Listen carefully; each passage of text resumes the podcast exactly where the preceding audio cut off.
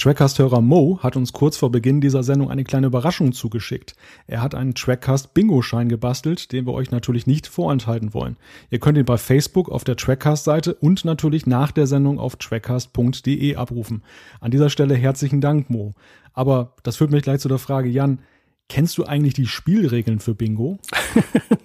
Nicht wirklich. Ähm, ich glaube, man muss, wenn bestimmte Begriffe fallen, irgendwie ein Kreuz machen und wenn man den ganzen Zettel voll hat, schreit man Bingo und hat gewonnen oder so. Kann das sein? Ja, es geht darum, dass man fünf in einer Reihe hat. Also kurz, wir müssen kurz diesen Bingo-Schein erklären. Da sind halt fünf mal fünf Felder und der Mo, der hat dann äh, griffige Zitate aus dem Trackcast da zusammengefasst und ähm, ja, wenn diese Zitate in dieser Sendung fallen und da hat man dann fünf in einer Reihe, dann kann man laut Bingo schreien. Vielleicht hören wir das ja auch, zumindest unsere Live-Zuhörer, die heute wieder mit dabei sind, die haben halt die Möglichkeit im Chat dann auch eben das äh, Bingo-Signal zu geben. Aber Thorsten, äh, ich war ja so ein bisschen erschrocken, als ich dann gesehen habe, dass wir anscheinend ja immer das Gleiche sagen. Äh, ist das so? Äh, ja, ich glaube schon. Ähm, der äh, menschliche Wortschatz besteht ja, glaube ich, aus circa 5000 Wörtern. Beim Trackcast habe ich manchmal den Eindruck, der besteht nur aus 10 Wörtern. Aber äh, das ist, das ist dann kein Problem. Wir ergänzen uns dann. 3 mal 10 sind 30. Also von daher, wir haben damit auch schon mehrere abendfüllende Sendungen äh, bestritten. Ich mache mir da keine Sorgen. Vielleicht noch eine Ergänzung. Ähm, wir haben ja, das war das kleine Bingo, was du vorgestellt hast, Malte, mit fünf in einer Reihe oder diagonal. Es gibt natürlich auch noch das große Bingo. Und schauen wir mal, ähm, an die Live-Hörer, aber auch an euch zu Hause, wenn ihr mitmacht, äh, legt man den Zettel hin und äh, das kleine Bingo kommt schon nach einer kurzen Ausgabe und dann gucken wir einfach mal, wie wir den Zettel heute voll kriegen. Dann heißt es jetzt Bingo-Scheine gezückt, das Spiel beginnt, los geht's.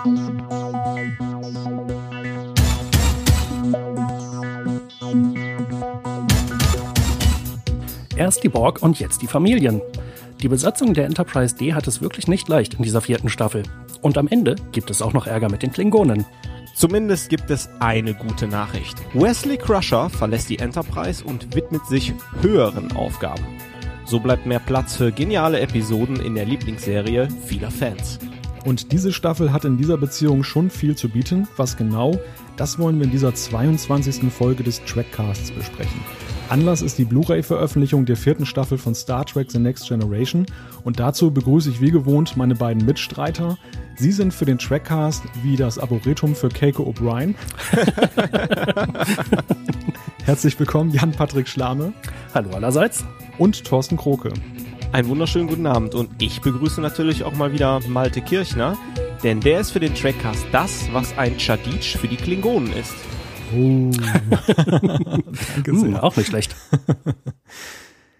Beginnen wir diese Folge mit einem Blick zurück auf den letzten Trackcast. In diesem hatten wir eine Sprachnachricht eingespielt, die uns eine liebenswerte Hörerin namens Licia zugeschickt hatte und spontan wie wir sind, luden wir sie gleich ein, beim Trackcast dabei zu sein. Zu der Zeit, da mochte ich noch gar nicht so recht glauben, dass es uns tatsächlich gelingen wird, aber große Überraschung, sie ist heute mit hier dabei. Herzlich willkommen im Trackcast, Licia. Hi und schönen guten Abend.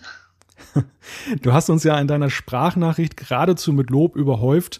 Ähm, hat dir denn auch diese letzte Folge, in der wir die Sprachnachricht eingespielt haben, äh, auch zugesagt? Ja, auf jeden Fall. Ähm, vor allem, da ich Star Trek Enterprise ja jetzt auch gerade gucke, hat das alles sehr gut gepasst. Und ähm, ja, wie ich auch schon geschrieben habe, ich war echt froh, dass ihr das Thema aufgegriffen habt und äh, das nochmal eingespielt habt.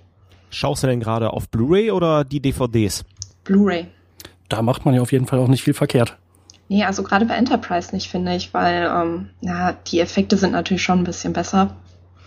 Und da lohnte sich das für mich auch auf jeden Fall. Ja, ich meine, wir wollen ja jetzt nicht das alte Thema wieder neu aufwärmen, aber ich finde ja an einigen Stellen, gerade auf den Blu-rays, sieht man, dass die Effekte äh, nicht für diese Auflösung gebastelt waren. Okay, ja, das stimmt wohl. Eine Frage habe ich noch an dich ähm, zum Anfang. Jan ist ja ein bekennender Hörer des Originaltons. Wie ist es bei dir? Deutsche Synchro oder Original? Oh, ähm, ich glaube, das kommt drauf an. Also ich schaue mir erstmal wirklich alles auf Deutsch an, einfach um nochmal so ein paar äh, ja, Story-Zusammenhänge besser zu verinnerlichen und äh, dann auf jeden Fall Originalton und dann auch wirklich konsequent Originalton. Einfach weil man die einzelnen Dialekte ja viel, viel besser raushört Und das gibt dem Ganzen nochmal einen eigenen Charme. Das ist richtig, aber ich tue mich immer persönlich so ein bisschen schwer, so ein Texanisch dann wirklich auch direkt zu filtern. aber ja, dein Trick ist ja wirklich ganz gut, dass du vorher mal auf Deutsch ein bisschen reinschaust, um ein Gefühl zu bekommen. Ich glaube, dann geht das auch ganz gut, oder? Ja, doch, wie gesagt, halt die, die fehlenden Lücken werden nochmal aufgefüllt. Ähm, und wenn man dann wirklich einmal nicht mitkommt, weil das Texanische dann eben doch sehr anspruchsvoll ist, dann erinnert man sich eben schnell zurück, ach, im Deutschen war das so und so. Und dann hat man den Sinn schnell drin. Eine letzte Frage, bevor wir zu den News kommen. Im Vorgespräch hast du mir mal erzählt, dass du Karate machst und nun werden sich einige fragen, was Scheiße. das, ja, nun werden sich einige fragen, was das wohl mit Star Trek zu tun hat. Erzähl doch mal. Ähm, ja, also es sah so aus, wir im Karate schreit man ja gewöhnlich nach der letzten starken Attacke. Und ähm, am Anfang lernt man halt, es ist äh, völlig egal, was man schreit. Also man kann das typische A schreien, man kann aber auch äh, theoretisch Schokoladenei schreien. Hauptsache, ne, man lässt die Energie raus. Und ähm, wir haben uns dann in unserer kleinen äh, Gruppe darauf verständigt, dass wir es einfach mal mit Kahn probieren. Und äh, das klappt in letzter Zeit auch erstaunlich gut. Also die letzten Trainingseinheiten sahen dann so aus, dass wir ähm, sehr oft äh, Kahn geschrien haben und das möglichst lange auch gehalten haben. Und äh, ich habe das Gefühl, meine Technik ist besser geworden seitdem, definitiv. also wenn man so laut schreit, dass es ja schon im, im Weltraum ein Echo gibt, ja, was ja physikalisch gesehen ja schon fast unmöglich ist, äh, da muss ja schon was äh, hinter diesem Schrei stecken und deshalb nehmen wir den jetzt auch beim Karate. Dann ist jetzt natürlich die entscheidende Frage, ist es ein Kirksches Kahn oder ein Spocksches Kahn? Oh. oh ja, ich glaube teils, teils. Bei mir ist es wahrscheinlich noch äh, das typische Kirk-Khan. Ähm, die anderen sind halt die Abrams-Generation und da ist es halt dann Spock-Khan. okay, aber ist ja auch sehr mächtig. Ja, doch, würde ich sagen. Also er hat schon sehr, sehr, sehr kräftig geschrien. Welche Farbe hat dein Gürtel? Der zweite blaue. Es gibt Und ja beim Karate? Ja, der zweite.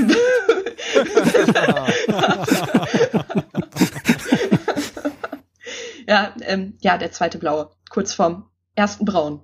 Dann drei braune. Aber das, aber das ist schon, schon die Kategorie Zähne fliegen raus, ne? Also ich glaube, da kommt braun und dann kommt schwatt und das war's dann. Ich, also wir hatten das Thema Selbstverteidigung und da wurde uns kommuniziert, dass wir irgendwie schon als Waffe gelten, wenn wir uns selbst verteidigen, also irgendwie nach Strafrecht. Und dann müssen wir halt vorsichtig sein. Also es ist schon nicht so lustig. Aber ich bin kein guter Kämpfer, also wie gesagt, ich mache mehr Grundtechniken und so, bla bla. Da würde ich sagen, verlassen wir den Bereich Karate. Äh, Im Chat wird auch gerade massiv über den Kahnschrei schon diskutiert. Volker Bohlmann sagt zum Beispiel, er müsse sich das unsynchronisierte Kahn nochmal anhören, ähm, aber bitte erst dann nach der Sendung. Wir wollen ja jetzt ein bisschen eure Aufmerksamkeit an uns binden. Ähm, wir widmen uns jetzt den Neuigkeiten und eine davon, die betrifft erstmal uns selbst. Wir haben ja in den letzten, wir haben ja den letzten Trackcast live übertragen. Auch diese Aufzeichnung ist heute wieder im Internet mitzuhören. Zunächst einmal vielen Dank an alle, die reinhören und auch äh, aktiv mitchatten. Ähm, und wo wir gerade beim Bedanken sind, auch der Trackzone, die uns regelmäßig mit einem Newsbeitrag unterstützt und all den Hörern, die uns via Flatter eine kleine Spende zukommen lassen, möchten wir auch herzlich danken. Nach dem letzten Mal kam aber ja prompt die Frage, ob wir das mit den Live-Sendungen jetzt immer machen. Und hier muss ich euch äh, leider in Anführungszeichen mit einem klaren Nein antworten. Ähm, Thorsten, kannst du vielleicht etwas zu unserer Entscheidung sagen? Ja, kein Problem. Es kommt natürlich immer darauf an, wie die Sendungen ähm, aussehen. Wenn wir natürlich wie beim letzten Mal oder auch heute äh, Episoden besprechen anlässlich einer Staffelveröffentlichung, dann äh, könnt ihr ja direkt im Live-Chat mitdiskutieren. Hat ja beim letzten Mal gut geklappt, wird heute auch sehr gut klappen. Da bin ich mir sicher. Es gibt natürlich auch Folgen, die wir nur mit einem Gast äh, bestreiten. Und da ist es natürlich so, dass wir auch dem Gast nicht zusätzlich unter Druck setzen möchten, uns natürlich auch nicht und uns dann auf den Gast konzentrieren wollen und wir werden das einfach von Fall zu Fall entscheiden. Nichtsdestotrotz werden wir das natürlich vorher ankündigen äh, bei Facebook und auch bei der Trackcast-Seite. Also von daher erfahrt ihr schon rechtzeitig, wenn wir nochmal ein Live-Cast machen. Vielen Dank. Schöner hätte ich es auch nicht erklären können. Ach, das geht runter wie Öl. ich glaube, das erste Bingo ist gleich vollständig. Kann, kann nicht mehr lange dauern. Nee, nee, das kann nicht sein. Ich kreuze ja auch schon fleißig mit. Ah, okay. Wir haben aber schon vier, vier Kästchen habe ich schon angemacht. Oh, das äh, hat ja schon gut angefangen und wir sind nicht mal eine Viertelstunde auf Sendung. Gut, zur ersten News. Ähm, es geht um Rainer Schöne. Rainer Schöne ist ein deutscher Schauspieler und der hat dem Kollegen Christian Hinze von Star Trek HD ein Interview gegeben. Ähm, wer jetzt mit dem Namen nichts anfangen kann, Schöne, der hat in TNG den außerirdischen Esok gespielt. Das war eine Gastrolle. Damit kann im Moment auch erstmal keiner was anfangen. Danke, dass meine Moderation an dieser Stelle fulminant zerstört wird. oh, äh, tut mir leid, ich wollte dich nicht mobben. Ja, also er spielte eine Gastrolle und zwar in der Folge Versuchskaninchen und dort hatte er dann eng mit Patrick Stewart zu tun. Und er war obendrein der einzige deutsche Gastdarsteller in TNG. Also man mag es ja fast nicht glauben. Äh, Jan, du bist ja mit großem Wissen ausgestattet. Was fällt dir denn beim Namen Rainer Schöne ein? Ähm, naja, ich habe ihn mal, meine ich, auf einer Star Trek Convention gesehen, da war er zu Gast und äh, ist halt ein sehr interessanter Typ. Äh, er war, glaube ich, 20 Jahre lang in äh, Hollywood, hat also da eine ganze Menge Gastrollen gehabt. Ansonsten ist er noch bekannt als neue deutsche Stimme von Darth Vader, wenn ich mich nicht ganz stark täusche, und hat dafür auch eine Menge Kritik einstecken müssen, weil er halt nicht so klingt wie die alte Stimme. Wie und, Petruo, Heinz Petruo. Äh, okay, das beispielsweise wusste ich nicht. Ich bin beeindruckt, Thorsten. Oh ja. Äh, und äh, er hatte natürlich eine Gastrolle bei Buddy Herbigs äh, Traumschiff äh, Periode 1. Traumschiff Surprise. So war's. Was äh, gibt es noch Wichtiges über Rainer Schöne zu wissen, was ich gerade spontan nicht wusste? Ähm, grundsätzlich äh, muss ich sagen, das Interview ist ganz cool. Also das kann ich euch wirklich ans Herz legen. Ähm, zieht es euch mal rein. Ähm, der Christian hat, der war ja auch schon mal im Trackcast zweimal bei uns, äh, hat da echt einige interessante Sachen äh, gefragt und äh, ja, ist ganz interessant im Interview. Zum Beispiel gibt ja Rainer auch zum Besten, dass er auch beim erstmaligen Casting von äh, Jean-Luc Picard äh, dabei war, aber dann, wie wir alle wissen, gegen Patrick Stewart verloren hat. Achso, und äh, im Chat wurde gerade noch äh, eigentlich nicht nachgereicht, sondern vorgereicht, aber ich habe es erst jetzt gelesen. Äh, er hat natürlich bei Babylon 5 auch Ducat gespielt. Nicht Gul Ducat, aber äh, den Minbari müsste es gewesen sein. Licia, was sagst du zu Rainer Schöne? Ja, also ich habe mir auch das Interview durchgelesen und ähm, ja, ich fand es eigentlich ganz kurzweilig, äh, als er da Will Wheaton aufs Glatteis geführt hat mit seinen Kontaktlinsen. Ähm, das war so mein Highlight daraus. Klar, ich meine, beneidenswert, dass er, ähm, ja, oder auch eher schade, dass er die einzige deutsche Gastrolle in dem Moment hatte. Ähm, ja, war aber noch alles irgendwie vor meiner Zeit. Kann ich jetzt nicht ganz so viel zu sagen. Kannst du dir denn Rainer Schöner als Captain Picard vorstellen? Ja, also auf dem Bild sieht er ja schon charismatisch aus. Es ist natürlich, ähm, ich sag mal, alles ein bisschen problematisch, weil man hat, wenn man Captain Picard sagt, hat man einfach Patrick Stewart vor Augen. Ob noch mal irgendjemand ähm, mit dem gleichen Charisma das Ganze übernehmen könnte, kann ich mir schwer vorstellen. Aber ich finde, er hat auf jeden Fall irgendwie was und könnte vielleicht ähm, ja ansatzweise rankommen.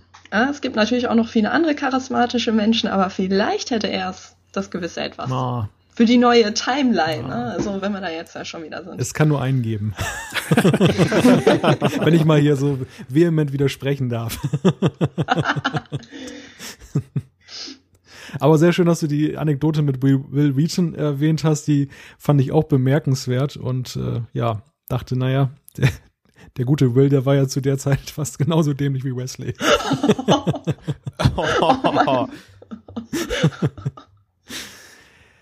ja, ähm, Verlassen wir vielleicht diese News, gehen wir zur nächsten Neuigkeit über. Die Kollegen der Trackzone berichteten kürzlich, dass in Bayern beinahe das Schwert des Kales vernichtet wurde. Da musste ich ja schon mal sehr schmunzeln, als ich diese Nachricht gelesen habe. Äh, es ist, geht natürlich um eine Requisite und der Besitzer dieser Originalrequisite mit den Unterschriften äh, von zwei mittlerweile verstorbenen Klingonendarstellern ist offenbar ein Mann, der mit dem Gesetz verschiedentlich schon mal in Konflikt geraten ist. Und weil er keine Waffen tragen darf, drohte dem Schwert jetzt der bayerische Schredder. Dann haben sich aber Gott sei Dank ein paar engagierte Fans eingeschaltet vom Klingonen-Fanclub. Und ähm, es sieht wohl nun so aus, so die Kollegen, ähm, dass als ob das Heiligtum der Klingonen jetzt wohl in den Besitz des Freistaats Bayern übergeht. Ja, Jan, ist das Schwert äh, bei den Bayern gut aufgehoben?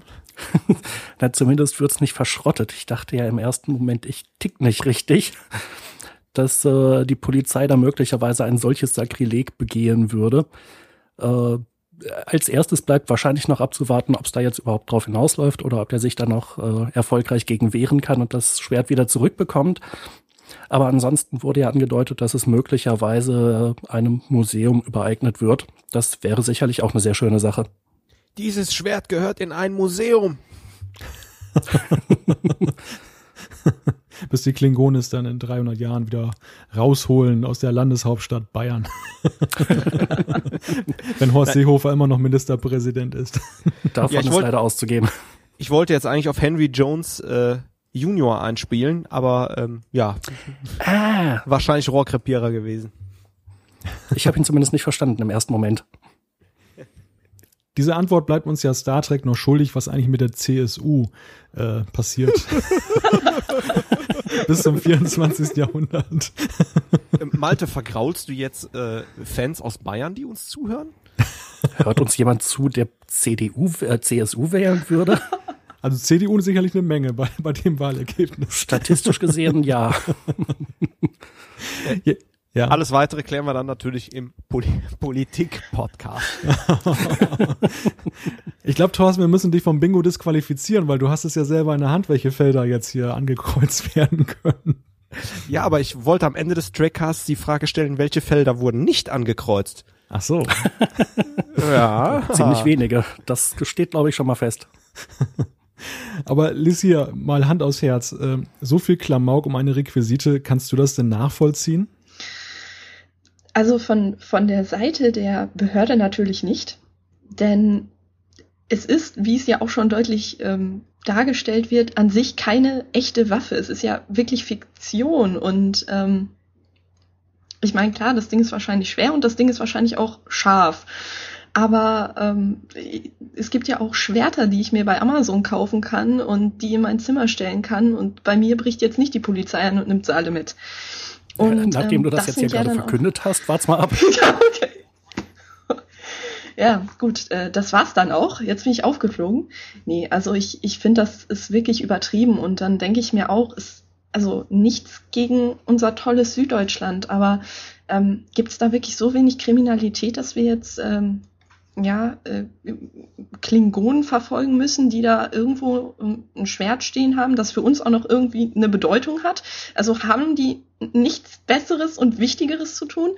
Ähm, das hat mich schon ein bisschen erschrocken. Das ist auf der einen Seite sehr makaber, aber ich hoffe, es hat ein gutes Ende für das tolle kahle Schwert. Und natürlich auch für den Besitzer letztendlich, weil ich glaube, der fiebert da ganz schön mit.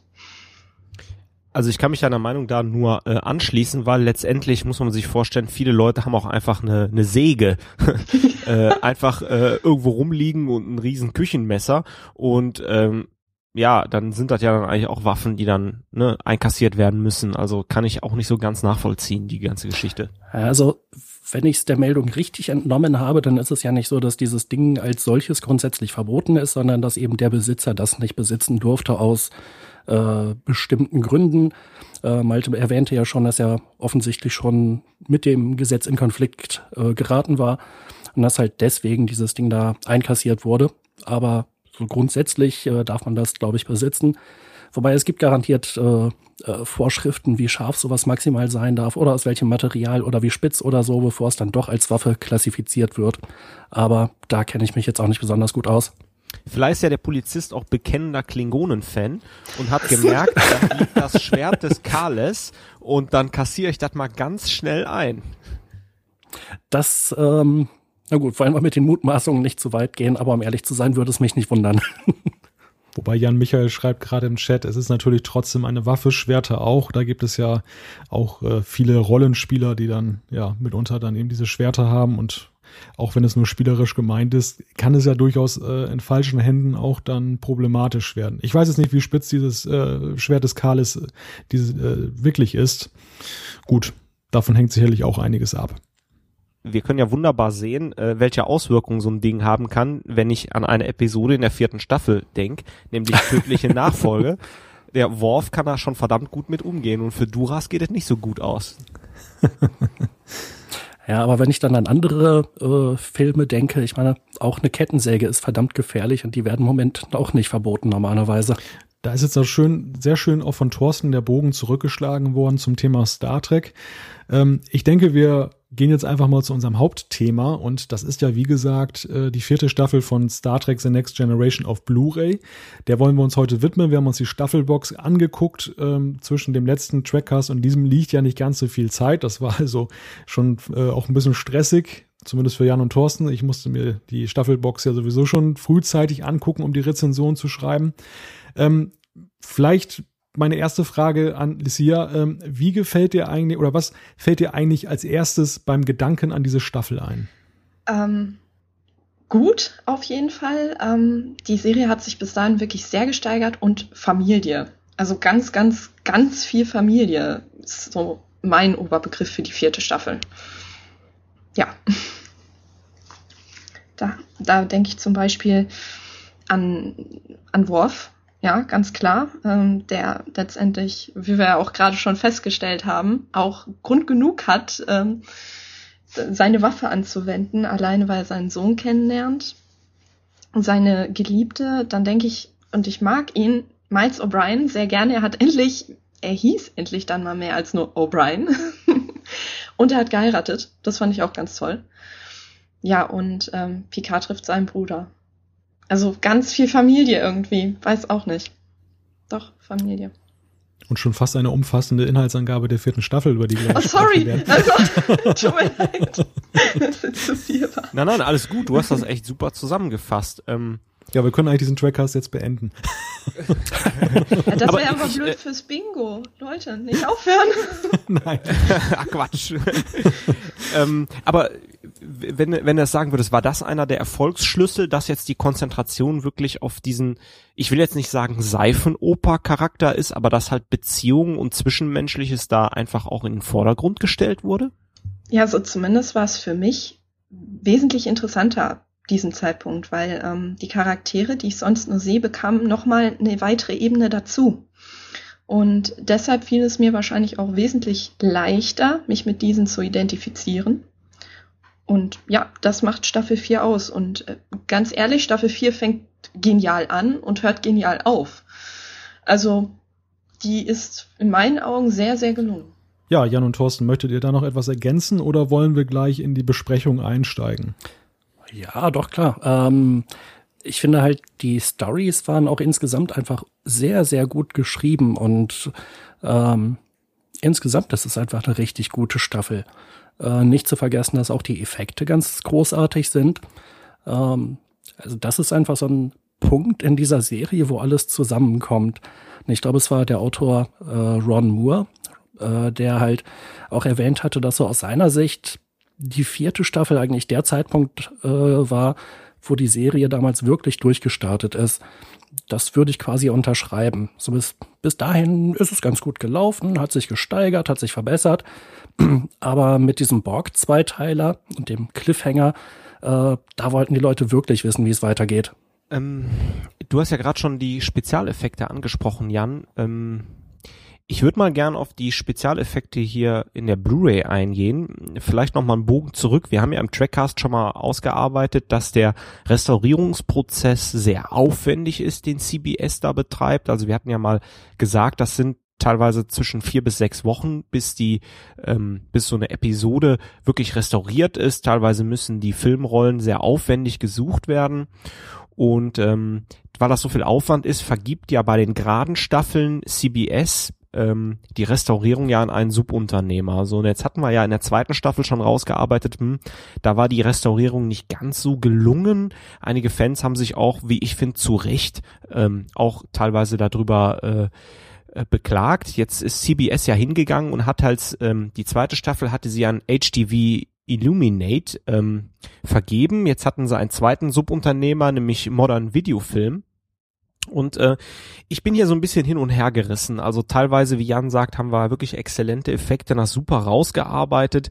Teilweise bin ich aber auch mit der Restaurierung nicht ganz zufrieden. Also im Vergleich zur dritten Staffel sieht man wie ich finde, des Öfteren ein körnigeren, körniges Bild äh, im Szenenwechsel. Mal ist es sehr glatt, mal ist es sehr körnig, also da nicht sauber gearbeitet. Und bei zwei Folgen ist mir eine totale Unschärfe aufgefallen. Das war nämlich tatsächlich in tödliche Nachfolge.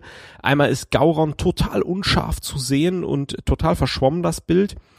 Und das andere äh, war in der Folge, glaube ich, Galaxy's Child, also Begegnung im Weltraum mit Dr. Lea Brahms. Und da ist auch eine Szene nachher auf dem Holodeck, wo ähm, Jordi und äh, Lea Brahms auf dem Holodeck stehen und da ist es auch total verschwommen teilweise und äh, ja, sieht halt einfach nicht so schön aus an einigen Stellen.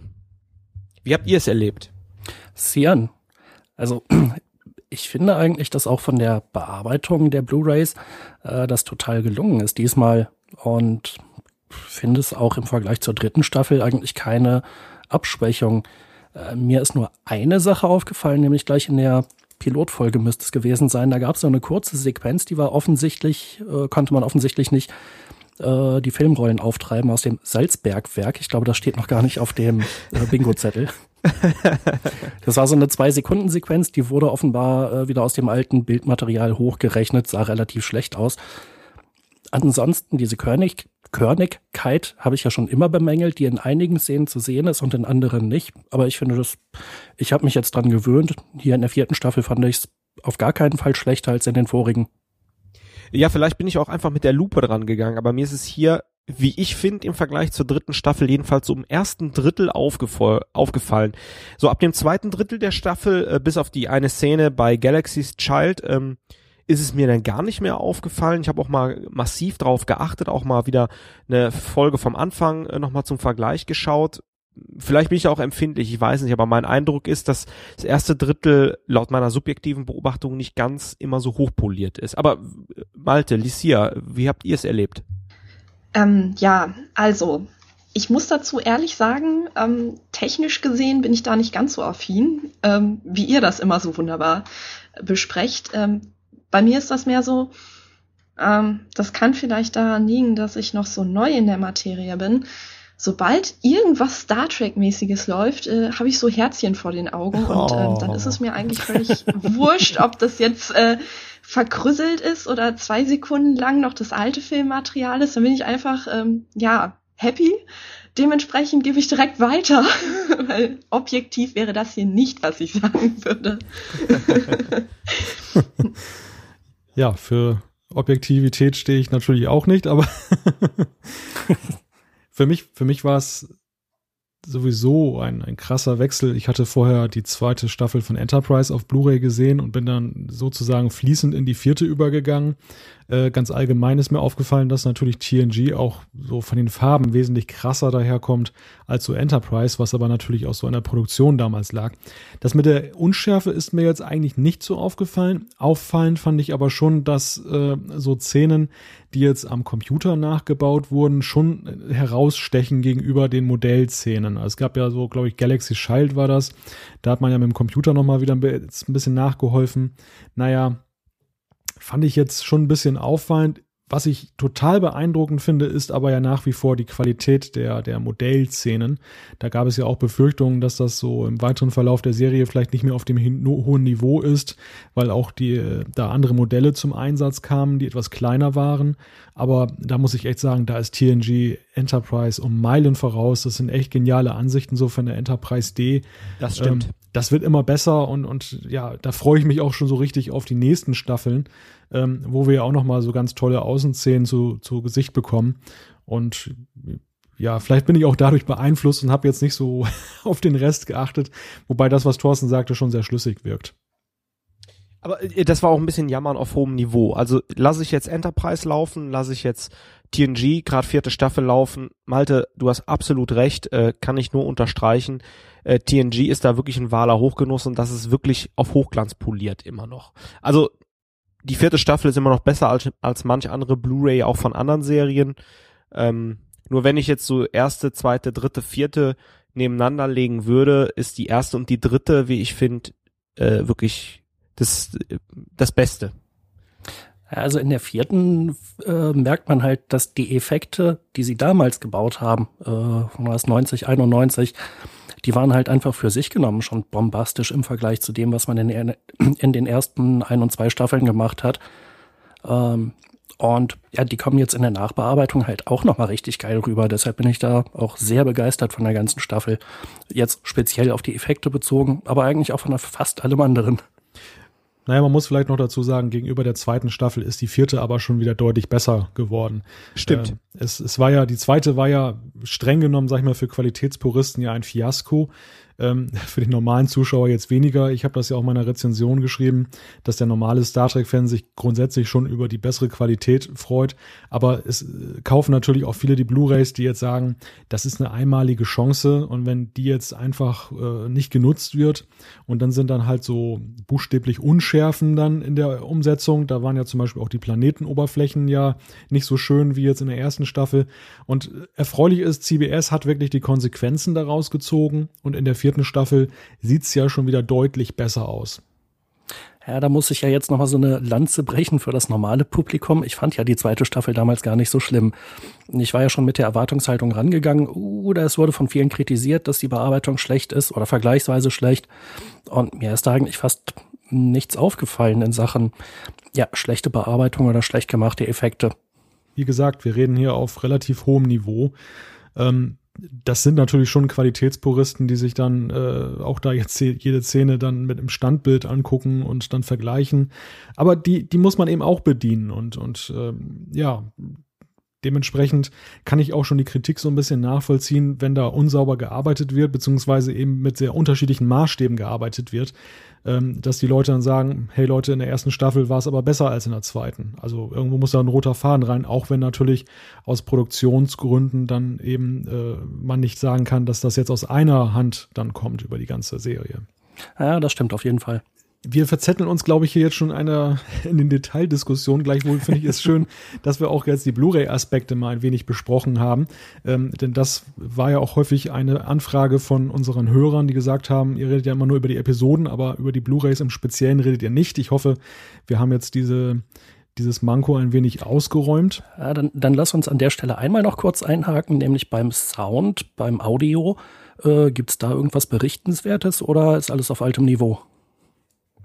Also ich ähm, habe noch mal ein bisschen hin und her geschaltet, muss sagen, der Sound ist für mich sehr gut. Äh, der englische Sound ist natürlich ein Hochgenuss, weil man den neu abgemischt hat. Ähm, es ist ein 7-1er Sound. Ich habe allerdings nur eine 5-1er Anlage. Da kommt es schon super rüber. Der deutsche Sound ist auch okay. Also äh, da muss man sich wirklich keine Sorgen machen und ja, die Sachen sind gut abgemischt. Ähm, ich habe auch ab und zu mal auf die Synchronität der Lippen geachtet. Mir ist nichts Störendes aufgefallen, wie damals bei der Promo Blu-ray. Also von daher alles gut. Ja, also ich empfand es auch als ähm, auf jeden Fall sehr, sehr ordentlich. Klar, ähm, wie gerade schon besprochen, der englische Ton ist natürlich jetzt äh, nochmal wesentlich besser. Ähm, deutsche Spur völlig in Ordnung. Also mir ist da auch nichts aufgefallen, wo ich jetzt sagen würde, oh Gott, da grusel ich mich vor, wenn ich das jetzt nochmal hören müsste.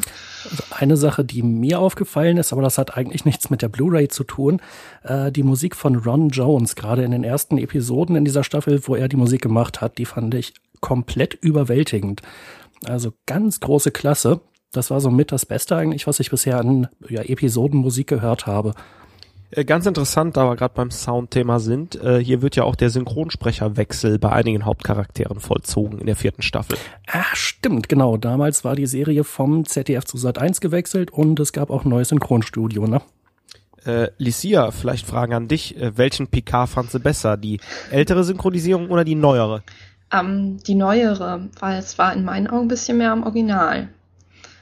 Also, das ähm, zu, ich bin ja auch mehr mit der Sat1-Version aufgewachsen, dementsprechend, ja, ich bin auf jeden Fall mit der Sat1-Stimme zufriedener. Ja, also das fand ich damals auch. Und ähm, äh, Rolf Schult, der ihn zuerst gesprochen hatte, der hat ja auch eine sehr gute, eine sehr schöne, sehr, eine sehr prägnante Stimme. Aber Ernst Meinke, der dann später die äh, äh, Synchronisation von PK übernommen hat, ja, ist einfach noch ein bisschen näher am Original und hat das auch ganz hervorragend gemacht. Malte, wie ist deine Meinung? Ich habe das auch erst wieder beim Betrachten festgestellt, dass die Stimmen gewechselt haben. Ich hatte irgendwie gar nicht den Zeitpunkt mehr so richtig im Kopf. Ich wunderte mich dann, als ich dann die fünfte Blu-ray einlegte nach der ersten, äh, dass ich plötzlich ganz andere Stimmen hatte. Grundsätzlich bin ich auch der Meinung, dass die zweite äh, Stimme, die ja jetzt mit dieser Staffel kam, besser passte zu Patrick Stewart. Trotzdem gefällt mir die erste besser, weil ähm, ja, man war irgendwie dran gewöhnt. So ging mir das damals auch. Und als dann plötzlich die andere Stimme kam, dann fand ich das erstmal ganz schrecklich. Also bei Diana Troy finde ich das noch, noch schlimmer. Ähm, da fand ich auch wirklich ihre, ihre erste Stimme, ja, irgendwie einfach passender jetzt, zumindest in der deutschen Sprache. Es ist natürlich nie schön, wenn Synchronstimmen wechseln. Das ist ja das Hauptproblem eigentlich. Also ich finde es immer besser, wenn eine Stimme wirklich durchgezogen wird und gerade bei Protagonisten. Aber gut, das ist natürlich ein Wunschkonzert und die Hoffnung, die ja viele äh, Star Trek-Fans hatten, dass man vielleicht diese Sache irgendwann nochmal aus der Welt schaffen kann, die bewahrheitet sich ja nun leider auch nicht mehr. Ja, ist, ist natürlich auch eine schwierige Sache, denn vielleicht stehen einige der Sprecher äh, einfach aus gesundheitlichen Gründen oder aus äh, persönlichen Gründen nicht mehr zur Verfügung.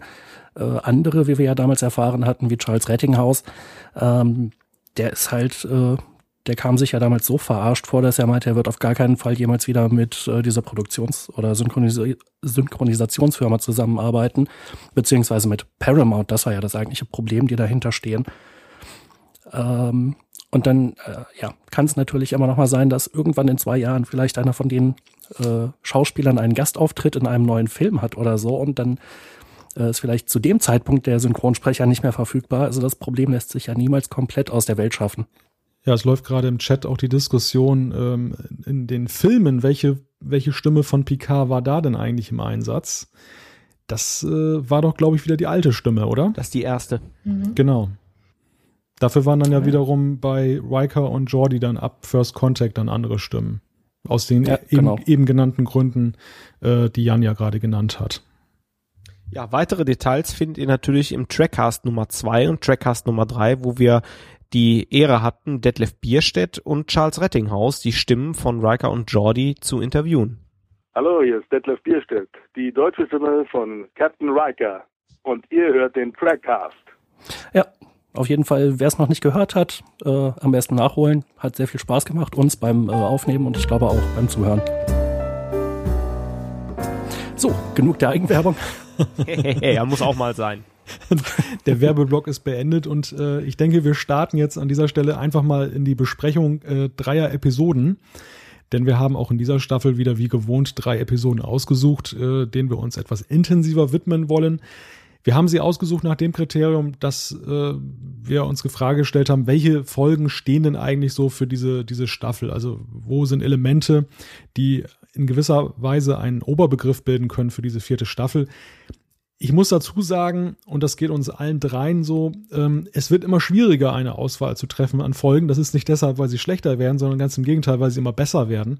Und weil ja auch immer mehr Folgen sind, die irgendwo auch wie so ein roter Faden für die Staffeln stehen. Und äh, ja, bei dieser vierten Staffel ist das schon sehr schwierig gewesen. Ich glaube, bei den äh, noch ausstehenden Staffeln wird es auch nicht einfacher. Und die erste Folge, die wir jetzt besprechen wollen, die hat Lucia ja dankenswerterweise schon so ein bisschen angedeutet. Das ist die Folge Familienbegegnung Family, die ja gleich äh, den Staffelauftakt macht nach der Borg-Folge. Ja, der Beginn der neuen Staffel spielt sich auf der Erde und im Orbit ab. Picard, der gönnt sich nach seiner Borg-Entführung da etwas Ruhe in seinem Heimatdorf La Barre in Frankreich. Doch von Spannung kann da keine Rede sein, weil sein knurriger Bruder Robert alles andere als begeistert ist. Auch Worf ist nicht gerade euphorisch. Er bekommt auf der Enterprise Besuch von seinen Adoptiveltern und dann wäre da noch unser guter Freund Wesley. Er bekommt eine Nachricht seines toten Vaters Jack Crusher. Am Ende wird natürlich alles gut. Picard kloppt sich mit seinem Bruder und die beiden vertragen sich und Worf ist schließlich dann doch ganz glücklich, dass er Besuch bekommt. Ja, und so endet das ja dann doch in einer in, in Familieneintracht. Ja, Thorsten, Worf hat es ja wie gesagt nicht gerade leicht in dieser Folge. Ist da Fremdschämen angesagt? ähm, ich glaube schon ein bisschen schon. Ähm, das ist immer halt so, wenn man halt noch nicht vollständig erwachsen ist und die Eltern kommen zu Besuch oder gucken einen zu und ja agieren dann auch, wie man es gewohnt ist. Wahrscheinlich genauso, wie man selbst agiert und hält einem dann selbst so ein bisschen den Spiegel vor. Und ich glaube, das für Worf ein bisschen Fremdschämen. Nichtsdestotrotz ist das mit den Roschenkos äh, ein wunderbarer Handlungsstrang. Ähm, Worfs Charakter wächst total daran und ähm, man sieht diese, glaube ich, ganz am Ende der Episode sogar etwas lächeln. Und das ist für, was man ja bei Worf selten sieht. Und das ist für mich so ein Zeichen, ähm, dass der Charakter auch nochmal deutlich äh, an Tiefe gewonnen hat. Licia hat's ja gesagt, ähm, Worfs äh, Charakter bekommt sehr viel mit, er wird sehr viel stärker und tiefer ausgearbeitet in der gesamten Staffel, das zieht sich ab jetzt auch so durch mit der Klingon-Story, ist eng mit Worf verbunden. Und ähm, Familienbegegnung macht da einen wunderbaren Auftakt. Äh, ich finde die Eltern total cool, äh, haben sie schön ausgearbeitet und passen auch irgendwie zu Worf. Und ähm, das ist so das letzte Puzzleteil ähm, für unseren allseits geliebten Sicherheitschef. Ein großes Thema in dieser Staffel ist ja die Entehrung Worfs und das geht ja gleich in dieser Folge dann auch richtig los. Jan, dieses Thema äh, wird uns ja wie gesagt dann noch begleiten und geht ja dann auch direkt über dann in den äh, Cliffhanger zur fünften Staffel. Hat dich dieser Aspekt eigentlich die ganze Zeit lang gefesselt oder war das irgendwann auch so ein bisschen zu viel des Guten mit diesem Klingonengequatsche? Nee, es war genau richtig, finde ich. Ähm, so in der äh, ja, dritten Staffel bei der Entehrung, ähm, ja, blieb man halt so ein bisschen im Regen stehen und wusste überhaupt nicht, wie es weitergeht. Und es war halt sehr cool, dass es gleich in der zweiten Folge in der Familienbegegnung erwähnt wurde. Und Worf schämt sich ja im Prinzip, dass seine Eltern kommen. Er muss ja seine Entehrung alleine ertragen. Das war ja auch einer der Aspekte, dass er da so ein bisschen unglücklich war. Und sie konnten ihm ja dann zu verstehen geben, ja, okay, bei Klingonen ist das vielleicht so, aber wir Menschen können sowas halt auch gemeinsam ertragen und äh, dann wird es auch ein bisschen leichter. Das war ja schon mal sehr schön. Ähm, dann gibt es im Lauf der äh, Staffel ja noch mehrfach die Situation, dass irgendwelche Klingonen an Bord kommen und äh, irgendwie mit Worf zusammenarbeiten sollen und das aber nicht wollen. Und Picard sagt, er ist mein Sicherheitsoffizier, er kennt sich mit der Materie am besten aus, er wird jetzt mit ihnen zusammenarbeiten. Und ja gut, dann ist die Sache auch erstmal geklärt. Fand ich aber halt super, dass es immer mal wieder erwähnt wurde. Und äh, gegen Ende hin gibt's ja dann schon so die Andeutung, äh, dass äh, so ein paar Leute im ja, in hohen Positionen ähm, durchaus nicht äh, unzufrieden sind, dass äh, Worf da seinen kleinen Zusammenstoß mit Duras hatte und äh, Duras erschlagen hat. Und dann halt dieser ja, äh, fulminante Abschluss der Staffel. Äh, und das mit der Entehrung wird ja dann äh, im nächsten Teil in der Fortsetzung auch äh, erledigt. Aber ich finde, es hat diesen Charakter unglaublich interessant gemacht, dass er das ertragen musste und die Verknüpfung von Worfs Werdegang mit der Serie, mit dem Verhältnis zwischen Föderation oder Sternenflotte und den Klingonen, dem äh, klingonischen Imperium, äh, das ist einfach Star Trek in oder Next Generation in Höchstform. Ja, und ich finde, man kann sich auch super mit Worf identifizieren. Und das ist das, was wirklich ganz großes Tennis ist, äh, wenn, wenn durch diese Identifikation äh, Charaktere bei der Unterhaltung es schaffen, Emotionen bei mir persönlich auszulösen, durch die Identifikation, äh, ähm, ist das super. Also du sagst TNG in Höchstform, ja, absolut, kann ich nur unterstreichen. Wir hatten ja schon gerade so im Eingangsgespräch die Frage erörtert, dass diese Staffel ja irgendwo ein Stück weit eine Familienstaffel war. Und mein persönlicher Eindruck ist, ähm, dass die Charaktere ja durchaus etwas Tiefe bekommen haben, dadurch, dass wir eben mehr über sie kennengelernt haben, dadurch, dass wir äh, ja ihre Familien eben auch mal kennengelernt haben. Die Frage ist da jetzt, wie konsequent wurde das jetzt eigentlich aufgegriffen, was man hier begonnen hat? Also wir hatten jetzt gerade Worf bei dem ging das dann ja doch relativ gut weiter mit einem, wie einem, mit einem roten Faden. Sein Sohn Alexander, äh, diese ganze Sache mit der Entehrung, das kam immer wieder auf. Worfs Familie war immer mal wieder Thema. Aber nehmen wir doch mal Picard. Bei Picard haben wir jetzt Robert und äh, René lernen wir jetzt kennen. Dann sehen wir sie, glaube ich, nie wieder. Und äh, in Generations dann hören wir halt davon, dass sie dann bei einem Feuer ums Leben gekommen sind. Die wollten Oder, noch die Weinfässer retten. Ja, oder, oder nehmen wir mal Wesley. Wie findet ihr das mit Wesley? Ähm, ich habe so ein bisschen den Eindruck gehabt, dass hier nochmal die Crusher-Familie so ein bisschen, ja, ausgebaut werden sollte, aber das verpuffte dann ja auch, weil Wesley in dieser Staffel dann irgendwann auch äh, die Biege macht. Ähm, also so ein bisschen habe ich so das Gefühl nach dieser Familienfolge auch, da werden allerlei Dinge angerissen, die im späteren gar nicht mehr so richtig aufgegriffen werden, als wäre man möglicherweise auch gar nicht so glücklich gewesen. Und wenn wir so ein bisschen in den Geschichtsbüchern von Star Trek blättern, dann ist es ja in der Tat auch so, dass es um diese, diese Folge ja einige Kontroversen auch gegeben hat unter den Autoren und Produzenten. Ja, aber es ist ja auch nicht schlimm, finde ich, wenn man Handlungsstränge oder Ideen da reinwirft und halt guckt, wie sich's entwickelt und wenn es gut ist, wie bei Worf, dann benutzt man es weiter. Äh, diese Geschichte mit Wesleys Vater zum Beispiel, da gab es ja auch nicht wirklich eine Gelegenheit, später nochmal an genau diese Sache anzuknüpfen. Äh, das war ja offensichtlich so eine einmalige Aufzeichnung, bevor Jack Crusher dann auch gestorben ist. Äh, insofern, ja, warum nicht? Also hier, glaube ich, ähm, kann man beide anderen Handlungsstränge ganz gut erklären. Picard war jahrelang nicht auf der Erde und das ist so sein letzter Rückzugsort. Deswegen ist es für mich durchaus plausibel, dass er auch danach eher wieder wenig Kontakt ähm, mit seiner Familie hält, weil ich äh, nehme Picard und seinem Bruder Robert also heißen ja beide PK, Dudu, ähm, Jean-Luc und Robert an der Stelle ähm, es nicht ähm, ab, dass sie sich wirklich vertragen haben. Die haben dann noch jeder noch ein Fläschchen Wein getrunken und das war es dann. Da werde ich auch immer so ein bisschen rührselig. Deswegen weiß ich nicht. Ich kann von der Logik her ganz gut verstehen, dass Picard dann nicht mehr den Kontakt zu seiner Heimat sucht.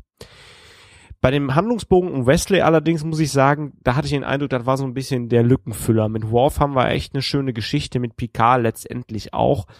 Mit Wesley nach dem Motto, wir hatten noch sechs Minuten Episode, ähm, die O'Briens haben wir erst später geplant. Ja gut, füllen wir das mit Wesley, gucken wir mal, so setzen wir alles nochmal auf eine Karte und gucken wir mal, wo es hingeht. Und das ist eigentlich schon so ein bisschen Rohrkrepierer, finde ich, weil letztendlich den Konflikt mit seiner Mutter, den hätte man da durchaus einbauen können, finde ich. Wobei das ja nicht die, der einzige Handlungsstrang in dieser Folge ist, der so ein bisschen wirkt, als wirkt, er, wirkt, als wenn er reingequetscht wurde. Ähm, ich würde da auch noch diese Borg-Geschichte auch noch so ein bisschen sehen, weil dieses Trauma von Picard, also die Art und Weise und wie schnell er das in dieser Folge verarbeitet, das ist ja angesichts dessen, was ihm da widerfahren ist, ja schon sehr, sehr schnell gewesen, oder? Nee, finde ich gar nicht. Ähm, wir dürfen ja nicht vergessen, wir hatten ja bis jetzt fast immer den Fall, dass halt die Episoden an sich abgeschlossen waren. Hier zum ersten Mal wird direkt Bezug auf eine vorige Episode genommen, was keine äh, was nicht einer Doppelfolge geschuldet war und da ja sonst immer alles schnell repariert ist und schnell vergeht, ähm, hat Picard tatsächlich seine Minuten, um das Ganze punktuell zu verarbeiten. Und ähm, das finde ich ehrlich gesagt sehr gut und sehr gut gelöst und macht auch Picards Charakter nochmal richtig stark. Ja, ich bin da ja so ein bisschen hin und her gerissen. Auf der einen Seite ist es sehr cool, dass es, äh, dass diese ganze Borg-Verwandlung überhaupt aufgegriffen wird äh, und verarbeitet wird. Auf der anderen Seite finde ich auch, es geht eigentlich zu schnell. Ähm, also später gibt's dann auch nochmal so eine Jordi-Folge, äh, wo er sich da in, äh, ich weiß nicht, irgendein so Dingens da verwandelt und ähm, Troy arbeitet das ja dann mit ihm auf und meint halt auch, naja, äh, das wird alles sehr viel Zeit brauchen. Also es wird zwar nie wieder, glaube ich, konkret erwähnt, aber man kann sich jetzt halt vorstellen, na gut, die arbeiten da irgendwie weiter dran. Aber gerade Picard und Troy, äh, da hätte ich hätte ich, glaube ich, ganz gut gefunden, wenn es dann so eine Erwähnung gegeben hätte, so, okay, er ist jetzt quasi über den Berg, aber die werden da auch in den nächsten, ja, wahrscheinlich sogar Jahren äh, quasi noch dran arbeiten. Das hätte den Charakter ein bisschen menschlicher gemacht und ihm ein wenig dieses äh, übermenschliche oder überheldenhafte äh, genommen, was er jetzt so ein bisschen hat, dadurch, dass das so schnell weg ist. Glaubt ihr, Picard geht bei Troy auf die Couch? Naja, es gab ja schon eine ganze Reihe von Situationen, er sich von ihr hat beraten lassen. Nee, aber ich meine wirklich Wenn auf die Couch. Unbedingt Nein, jetzt nicht so. Gute Frage. das kann ich mir ja nicht vorstellen. Er ist ja eigentlich immer ein schlechter Patient. Ich glaube, er ist auch eher ein Fall für Geinen. Das sowieso. Die ja auch einmal mehr wieder so ein bisschen die Rolle des Schiffscounselors einnimmt, als sie dann da Worfs Eltern dann da berät. Ähm, ja, damit bestätigt sich das, was wir auch schon in einem der vergangenen Trackcasts festgestellt haben, dass mal wieder diese Nische, die eigentlich für Troy geschaffen wurde, von Geinen wesentlich besser, wesentlich plausibler und, und äh, ja, einfach passender eingenommen wird.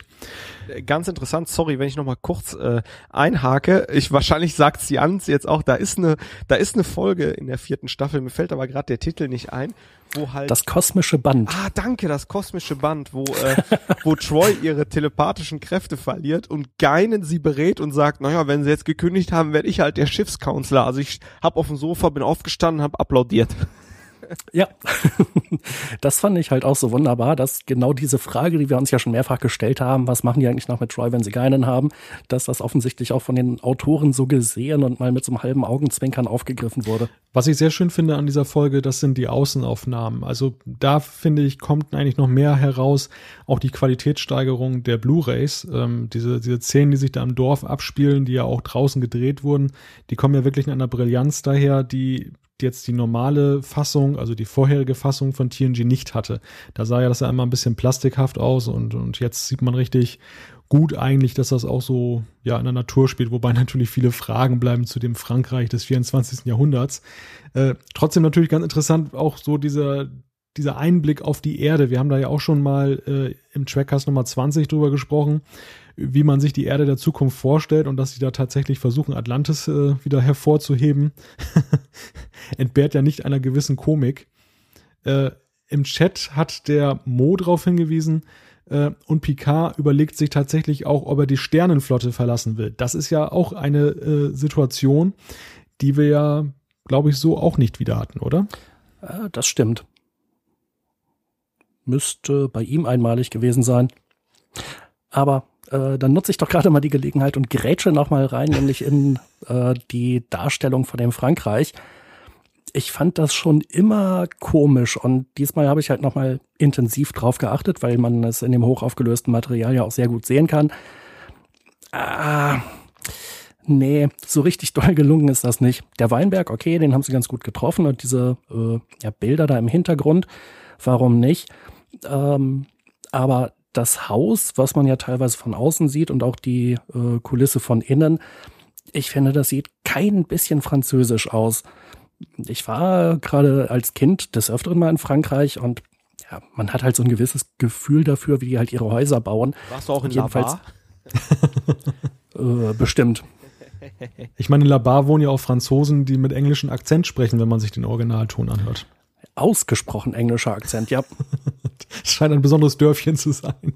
Sie haben äh, ihr Möglichstes getan im Rahmen des Budgets und ihrer Möglichkeiten, aber ähm, naja, so richtig äh, gut gelungen fand ich diese Ansicht von Frankreich oder von Labarda nicht. Lucia, warst du eigentlich auch schon mal in äh, Frankreich? Ja, äh, definitiv. schon ich denke, es müssten zwei, dreimal schon gewesen sein. Da war ich aber noch jünger. Und ähm, ja, ich hatte halt, ich war meistens nur in Paris, einmal kurz in einem Vorort. War nicht so toll. Die Stadt der Liebe. Ja. Also der Eiffelturm hat mich jetzt nicht so begeistert. Naja, die Aussicht ist ganz gut.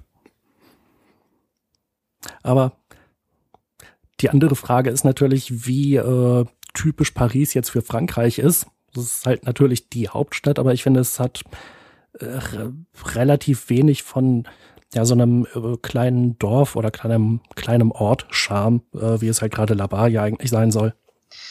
Das ist wahr. Ähm, und ich denke auch, dass, also wenn ich sagen müsste, was ich am meisten an Frankreich mag, dann ist es wahrscheinlich der Käse und als zweiter Punkt Jean-Luc Picard, auch wenn er nur fiktiv ist, weil so viel hat mich da leider nicht begeistert. Kann ich sehr gut nachvollziehen. Ach, Kinders, ihr habt alle keine Ahnung. nee, ist schon ein äh, wundervolles Land, aber wir sind ja hier nicht im äh, Globetrotter-Cast. Frankreich-Cast. Oder Minderheiten-Cast. Oh. naja, aber auch hier gilt ja das, was wir im Vergleich zu Deep Space Nine immer mal wieder festgestellt haben, dass ähm, ich, also ich finde diese, diese, diese dieser Familienbezug bei Cisco mit seinem Vater und diesem kreolischen Restaurant, der wirkt ja schon wesentlich fundierter und besser ausgearbeitet als hier so dieser Familienbezug und auch die Szenerie, die jetzt hier bei Picards Familie dargestellt wurde. Also wir erkennen hier in Grundzügen das, was ja in Deep Space Nine nachher verfeinert und äh, mit einer anderen Qualität stattgefunden hat. Ohne das jetzt hier schlecht reden zu wollen. Ich meine, zu seiner Zeit war es ja eine große Entwicklung in TNG, dass man überhaupt den Charakteren so eine Tiefe gegeben hat und aus diesem äh, Schema der in sich geschlossenen Episoden endlich mal ausgebrochen ist. Ja, ich glaube, da können wir uns drauf einigen. Ja, ich finde es halt sehr cool, dass eben so familiäre Aspekte aufkommen und bei WoW wird es ja komplett konsequent durchgezogen. Äh, bei den anderen Charakteren nicht so sehr. Ja, schön, dass es mal erwähnt wird. Ähm, wenn man gute Geschichten damit erzählen kann, um Picard und seine Familie, dann soll man es machen. Aber wenn nicht und wenn man auch sonst gute Geschichten zu erzählen hat, äh, ja, dann sollen sie es halt weglassen. In dem Zusammenhang übrigens äh, Trivia an euch. Uh, Uh, ja. Wer oder was ist in der ganzen Episode nicht zu sehen? Dr. Crusher. die Brücke. Oh, Jan. Hm. Ja, es hat, äh, ich glaube, Ronald Moore in den Extras erzählt. Ich wäre sonst nicht drauf gekommen. Jan ist auch ein wandelndes Lexikon. Äh, Malte, äh, wie kommst denn du auf Dr. Crusher? Äh, ich habe in einer der Folgen, die wir hier besprechen, gelesen, dass Dr. Crusher da nicht dabei war und ich habe jetzt einfach mal ins Blaue geschossen. Ja, aber die spricht doch mit Wesley, bla bla Ach bla, ja, über stimmt. ihren Vater. Das hast du doch gerade selbst gesagt. Bei genauerem Nachdenken hielt die These nicht stand. So, und jetzt mal, jetzt äh, verlasse ich wieder den sicheren Trivia-Bereich. Sag mal, ganz blöde Frage. Ich, ich, mir ist es gerade erst aufgefallen. Ist Data in der Folge eigentlich zu sehen? Das weiß ich jetzt nicht mit Sicherheit. Vielleicht mal irgendwo äh, im Vorbeigehen. Ich meine nämlich nicht. Also auf jeden Fall ist O'Brien dabei, der beamt ja Bobs Eltern an Bord. Kann vielleicht jemand im Chat das beantworten? Dann äh, können wir ja noch mal einwerfen, nicht nur ist die Brücke in dieser Folge nicht zu sehen, sondern die Folge Familienbegegnung ist die einzige Folge, jedenfalls laut Ronald Moore, äh, in der die Brücke überhaupt gar nicht zu sehen ist. Ja, sehr gut. Naja, wenn, die, wenn das Schiff da eingeklemmt ist in diese McKinley-Station, dann ist das ja eigentlich auch überflüssig, dass da jemand auf der Brücke sitzt. Ja, wer weiß, hinterher kommen irgendwelche Terroristen vorbei und wollen das kapern. Hat's alles schon gegeben, beziehungsweise wird es alles noch geben. Die, die Betonung liegt auf wird, deshalb haben wir noch nicht vorbereitet und hat die Brücke dann einfach mal abgeschlossen und Licht ausgeschaltet. Ja, die musste halt gereinigt werden, ne? Teppichreinigung, damit es weiterhin im schönen Pastellrosa erstrahlt. Und die Holzvertäfelung bei Worf musste auch neu lackiert werden. Wer, wer ist denn eigentlich für das Schaumreinigen zuständig auf der Enterprise? Das machen wahrscheinlich so kleine, autonome, äh, selbstfahrende Roboter. Oder? Ich würde sagen, das macht so ein Rothemd, der aber den Reißverschluss vorne hat. Das ist nämlich ein schönes Indiz dafür, wer was zu sagen hat und wer nicht. Wer nämlich diese Premium-Ausgabe der Uniform kriegt, der hat schon was zu Kamellen und Reißverschluss vorne heißt, tja, altes Rothemd aus TOS können wir auch gern mal ablippeln lassen. Ja, bevor wir weitere sinnfreie Sachen sagen, ähm, würde würd ich vielleicht fast sagen, dass wir zur nächsten Folge übergehen. Und die hat Thorsten besprochen. Ja, ich mache direkt mal weiter mit der Folge Remember Me oder im Deutschen Das Experiment. Ähm, was passiert hier? Wesley Crusher fummelt mal wieder am Warp-Antrieb rum und ähm, ja, er schafft eine Warp-Blase, um etwas zu optimieren, äh, während die Enterprise an einer Station angedockt ist. Dabei verschwindet ihre Mutter Dr. Crusher in, in dieser benannten Warp-Blase. Das Ganze wird äh, ganz geschickt dargestellt in einer alternativen Realität für Dr. Crusher, bei der immer weiter Leute verschwinden und nur sie es bemerkt, bis letztendlich sie ganz alleine auf dem Schiff ist, äh, was ganz lustig ist. In der Zwischenzeit versuchen Jordi und äh, Wesley die Mutter wieder zurückzuholen, weil die Warpblase kollabiert und auch rausfinden, dass dieses Kollabieren damit zusammenhängt, dass auch in Dr. Crushers Einbildung die Leute verschwinden. Letztendlich ist es der Reisende, der aus der ersten Staffel wieder auftaucht und Wesley dabei hilft, mit fast übernatürlichen, übermenschlichen Fähigkeiten seine Mutter aus dieser Warpblase wieder herauszuholen. Tja, warum haben wir diese Folge ausgewählt? Es ist vielleicht ähm, die letzte oder vielleicht die vorletzte Wesley Crusher Episode. Malte, Wesley Crusher, ähm, Wunderkind oder Nervensäge? Wie würdest du ihn einordnen? Auf seinen letzten Metern ging er ja geradezu. Also da war er ja einigermaßen erträglich geworden. Aber trotzdem, ähm, und deshalb haben wir diese Folge ja ausgewählt, ist ja der Abschied von Wesley schon irgendwo ein, ein großer Moment für TNG, weil man da auch äh, Abschied genommen hat von einem Charakter, der ja irgendwie nie so richtig seine Form gefunden hat, ähm, der immer auch sehr polarisiert hat in, in, der, in der Serie wie eigentlich kein anderer.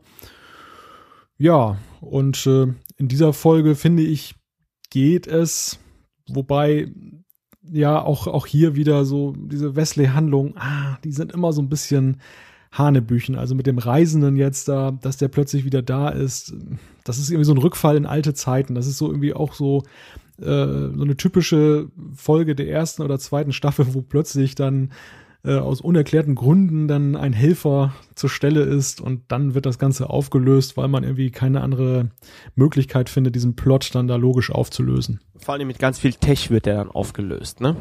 Ja. Genau, und einem etwas, etwas merkwürdigen Effekt. Durchaus. Aber wir haben uns ja schon so oft über Wesley unterhalten und was wir von ihm halten und nicht. Äh, Licia, sag du doch mal was dazu.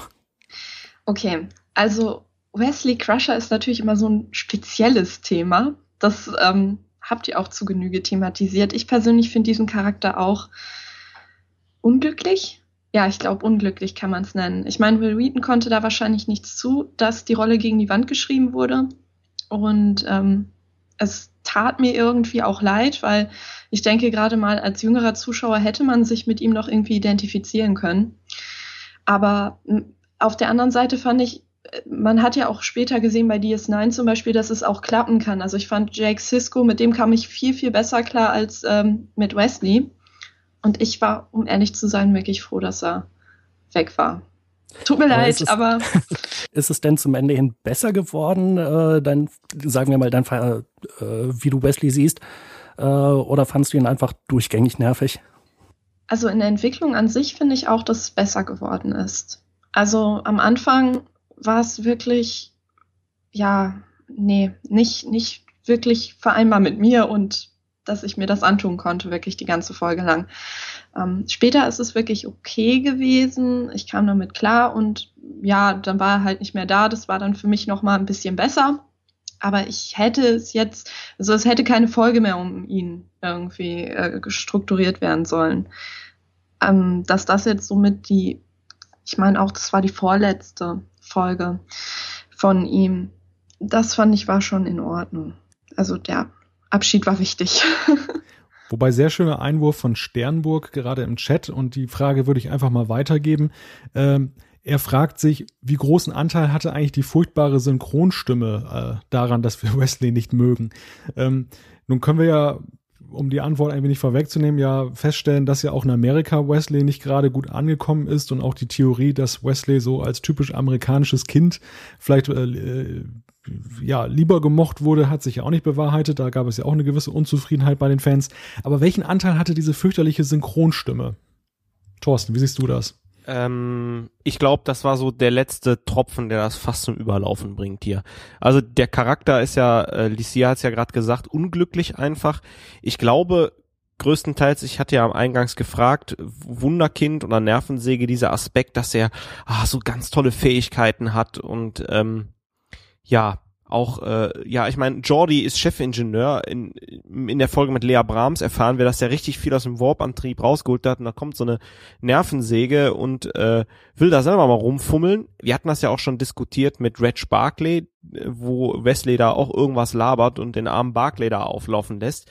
Und ich finde, das ist schon der Nervfaktor, so, da krieg ich schon Gänsehaut schon auf so einem ganz hohen Niveau. Und wenn dann noch diese Stimme dazu kommt, ja, ähm, das, das ist dann wirklich das Letzte. Auf der anderen Seite muss man sagen, das passt. Also Nervensägen-Stimme zu Nervensägen-Typ. Und ich finde, ähm, das passt ganz gut. Aber wo wir gerade mal bei den Crushers sind, ähm, wir haben ja hier ähm, eine Folge, die ja aus Wesley und Beverly Crusher äh, besteht. Ähm, Jan, siehst du da eigentlich irgendwelche Familienähnlichkeiten zwischen den beiden? nee, irgendwie nicht. ähm, also gut, optisch sowieso nicht. Gut, man kann natürlich beim Casting immer versuchen, äh, dass die Schauspieler, die man da auswählt, äh, vielleicht so ein bisschen Ähnlichkeiten haben, auch wenn sie überhaupt nicht äh, verwandt äh, sind. Aber auch so in den sonstigen Eigenarten und Angewohnheiten ähm, gibt's ja teilweise, dass man irgendwelche Leute anguckt und sagt halt so, Mensch, das Verhalten da, das war, du siehst äh, die Bewegung, die Gestik, die Mimik war genau wie deine Mutter oder wie dein Vater oder so. Diesen Eindruck hatte ich eigentlich bei Wesley und seiner Mutter nie. Das war mal so ein bisschen komisch, dass sie eine Familie sind. Ähm, und dieser Familienaspekt, der ist eigentlich auch im Laufe der Serie relativ kurz gekommen. Das hat mich aber auch nie sonderlich gestört. Denn äh, ich war, oder wir waren, glaube ich, alle keine großen Fans von Wesley. Und äh, man ist ja gewissermaßen dankbar gewesen über jede Szene, wo er nicht vorkommt. Auch wenn es zum Ende hin besser geworden ist. Wobei stellen wir uns, stellen wir uns mal vor, äh, Wesley hätte jetzt auch noch die gleiche Frisur wie Dr. Crusher gehabt. In, ja, oder äh, sie die gleiche wie er. Ende der äh, 80er, Anfang der 90er war Beverly Crusher ein richtig heißer Feger, ja. Auch vom Style. Ja, das stimmt natürlich. Jetzt äh, muss ich aber quasi nochmal aufgreifen, was im Chat auch schon fleißig debattiert und diskutiert wird, nämlich, äh, dass Will Wheaton natürlich in The Big Bang Theory eigentlich wohl äh, sehr cool ist. Ich persönlich habe die Serie noch nie gesehen, aber immer wieder davon gehört, ähm, dass äh, ja, er da jedenfalls eine ganze Reihe von Auftritten hat und äh, dass eben auch da sein äh, Crusher-Charakter oder wie er den verkörpert hat, ähm, äh, ja sehr humorvoll aufgegriffen wird. Ja, das ist ganz interessant. Also ähm, ich guck Big Bang Theory, bin aber noch nicht so weit. Ähm, einer der Hauptcharaktere äh, hat Will Wheaton als Wunderkind Wesley Crusher so ein bisschen vergöttert und er lässt ihn bei einer Convention richtig auflaufen und gibt ihm, glaube ich, kein Autogramm und äh, daraus entwickelt sich so ein Hass und Will Wheaton spielt sich selbst, Will Wheaton, aber mit diesem Nervensägen-Faktor des Wesley, Wesley Crushers, also der spielt tatsächlich damit und das macht das Ganze so charmant. Ist übrigens ganz interessant, die Serie, ähm, ähm, meine Freundin guckt die auch ganz gerne. Wir lachen allerdings an unterschiedlichen Stellen. Während ich über die Star Trek und Nerd und Star Wars Witze äh, lachen kann, äh, lacht die an ganz anderen Stellen. Also von daher charmante Serie. Ähm, und natürlich. Ah, sorry, nach dir. Kein Problem. Ähm, nur noch mal kurz. Es gibt auch da ein Tribut zum Kahnschrei. Ich meine, das war sogar auf der Convention als ähm, ja einer der Hauptcharaktere halt, nachdem Wheaton ihn bei einem Kartenspiel besiegt hat, dann auch genau die Stelle bekommt, die quasi Kirk bekommen hat. Also es ist wirklich sehr, sehr sehenswert in dem Zusammenhang. Und ich persönlich finde Will Wheaton sogar da teilweise sehr sympathisch als, ähm, ich will jetzt nicht zu weit abdriften, aber als sie dann letztendlich sogar die Folge drehen, wo es um Fun with Flex heißt es im Englischen geht und Will Wheaton die Föderationsflagge erklärt ähm, das finde ich sehr, sehr kurzweilig. Also das sollte man sich, also zumindest die Szenen da mit Will Wheaton sollte man sich ansehen. Dann ist Wesley Crusher irgendwie doch ein bisschen entschuldigt. ja, wobei ich auch nochmal einwerfen muss, äh, ich habe eigentlich auch nie was gegen Will Wheaton gehabt, sondern ich fand halt immer nur diesen Charakter Wesley so schrecklich und später etwas weniger schrecklich. Äh, ich glaube, inzwischen ist Will Wheaton eigentlich sogar ein ziemlich cooler Typ und ja, was sich ja auch in Big Bang Theory zeigt, oder natürlich an seinem wunderbaren Charakter bei Eureka. Das musste ich auch nochmal einwerfen. Ja, Will Wheaton hat ja in vielerlei Hinsicht noch an seinem Image gefeilt. Er ist ja auch einer der ersten ja, großen Blogger gewesen im Internet und hat sich damit ja auch einen Namen gemacht. Und ähm, ja, er ist ja selber auch nicht glücklich damit gewesen, wie das mit Wesley gelaufen ist. Auch das kommt ja in dieser Staffelbox äh, zum Ausdruck in den Extras äh, ist er ja in einem Interview zu sehen. Leider, wie ich finde, ziemlich kurz, weil ich hätte eigentlich noch mehr, äh, gerne mehr erfahren darüber, wie er diese ganze Wesley-Sache gesehen hat, rückblickend, aber das wollte man dann doch wohl nicht so stark thematisieren. Vor allem sind dann nicht die anderen Darsteller auch mal zu Wort gekommen, wie die denn das eigentlich gesehen haben. Auch das wäre ja mal interessant gewesen. Aber äh, ja, wie gesagt, Will Wheaton, da müssen wir mal eine Lanze für brechen. Der Kerl, der hat das schon selber auch so gesehen und der hat, wie gesagt, auch seinen, seinen Ruf dann auch äh, glücklicherweise, freut mich ja für ihn, wieder aufpoliert danach.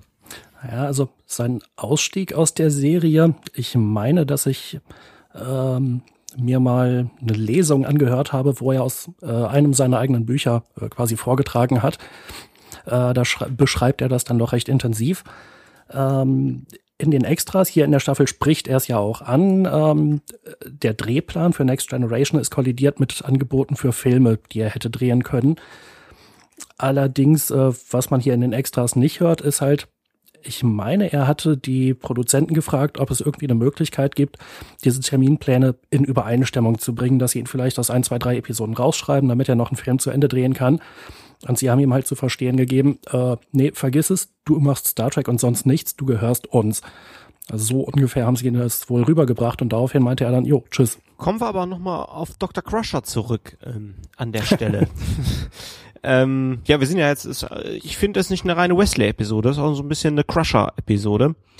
Ähm, wie findet ihr sie in dieser alternativen Realität, wo die Leute verschwinden? Malte, wie ist deine Meinung dazu? Also ich finde, man fiebert ja doch schon so ein bisschen mit mit ihr, weil die Folge ist ja schon so genial geschrieben, dass äh, man ja als Zuschauer selber rätselt, was geht da von sich, wieso ist dann dieser, dieser befreundete Doktor da plötzlich verschwunden und nach und nach verschwinden ja immer mehr. Man denkt dann auch, ist das jetzt eine Simulation, in der sie sich befindet oder alternative Realität? Ähm, und sie verhält sich da eigentlich relativ souverän und ja, gewinnt, finde ich, auch als Charakter in dieser Folge sehr stark, weil wir sie ja jetzt auch wirklich mal über einen längeren Zeitraum eben auch in Aktion sehen und nicht immer nur so als äh, Schiffsdoktor, der dann eben seine Szenen hat. Insofern, ich hatte einen ganz positiven Eindruck von ihr. Was ich vielleicht an dieser Folge generell so ein bisschen bemängeln muss, aber das ist da, das habe ich ja vorhin schon angedeutet mit der etwas sprunghaften Lösung. Die gleiche Frage stellte sich mir natürlich, als das Schiff dann so nach und nach aufgeknabbert wird von dieser in sich kollabierenden Blase. Ähm, wie kann denn dann die Lebenserhaltung und der Computer, wie können die dann noch funktionieren? die müssten doch da zwischenzeitlich auch schon aufgeknabbert worden sein. Zumindest, äh, ja, also. Ja, oder warum müssen sie hinterher in die Sternenbasis zurückfliegen, wo doch dieses Rückholexperiment die ersten zwei Male fast schon geklappt hat? Ja, auch das. Aber also was ich halt, äh, was mir zu dieser Episode auffällt, ähm, es ist so ein wunderbarer Kontrast zu Enterprise, wo ich ja nun auch gerade erst die zweite Staffel geguckt hatte. Und bei Enterprise gibt es, glaube ich, ein oder zwei Folgen, wo tatsächlich mal freundliche Aliens da sind.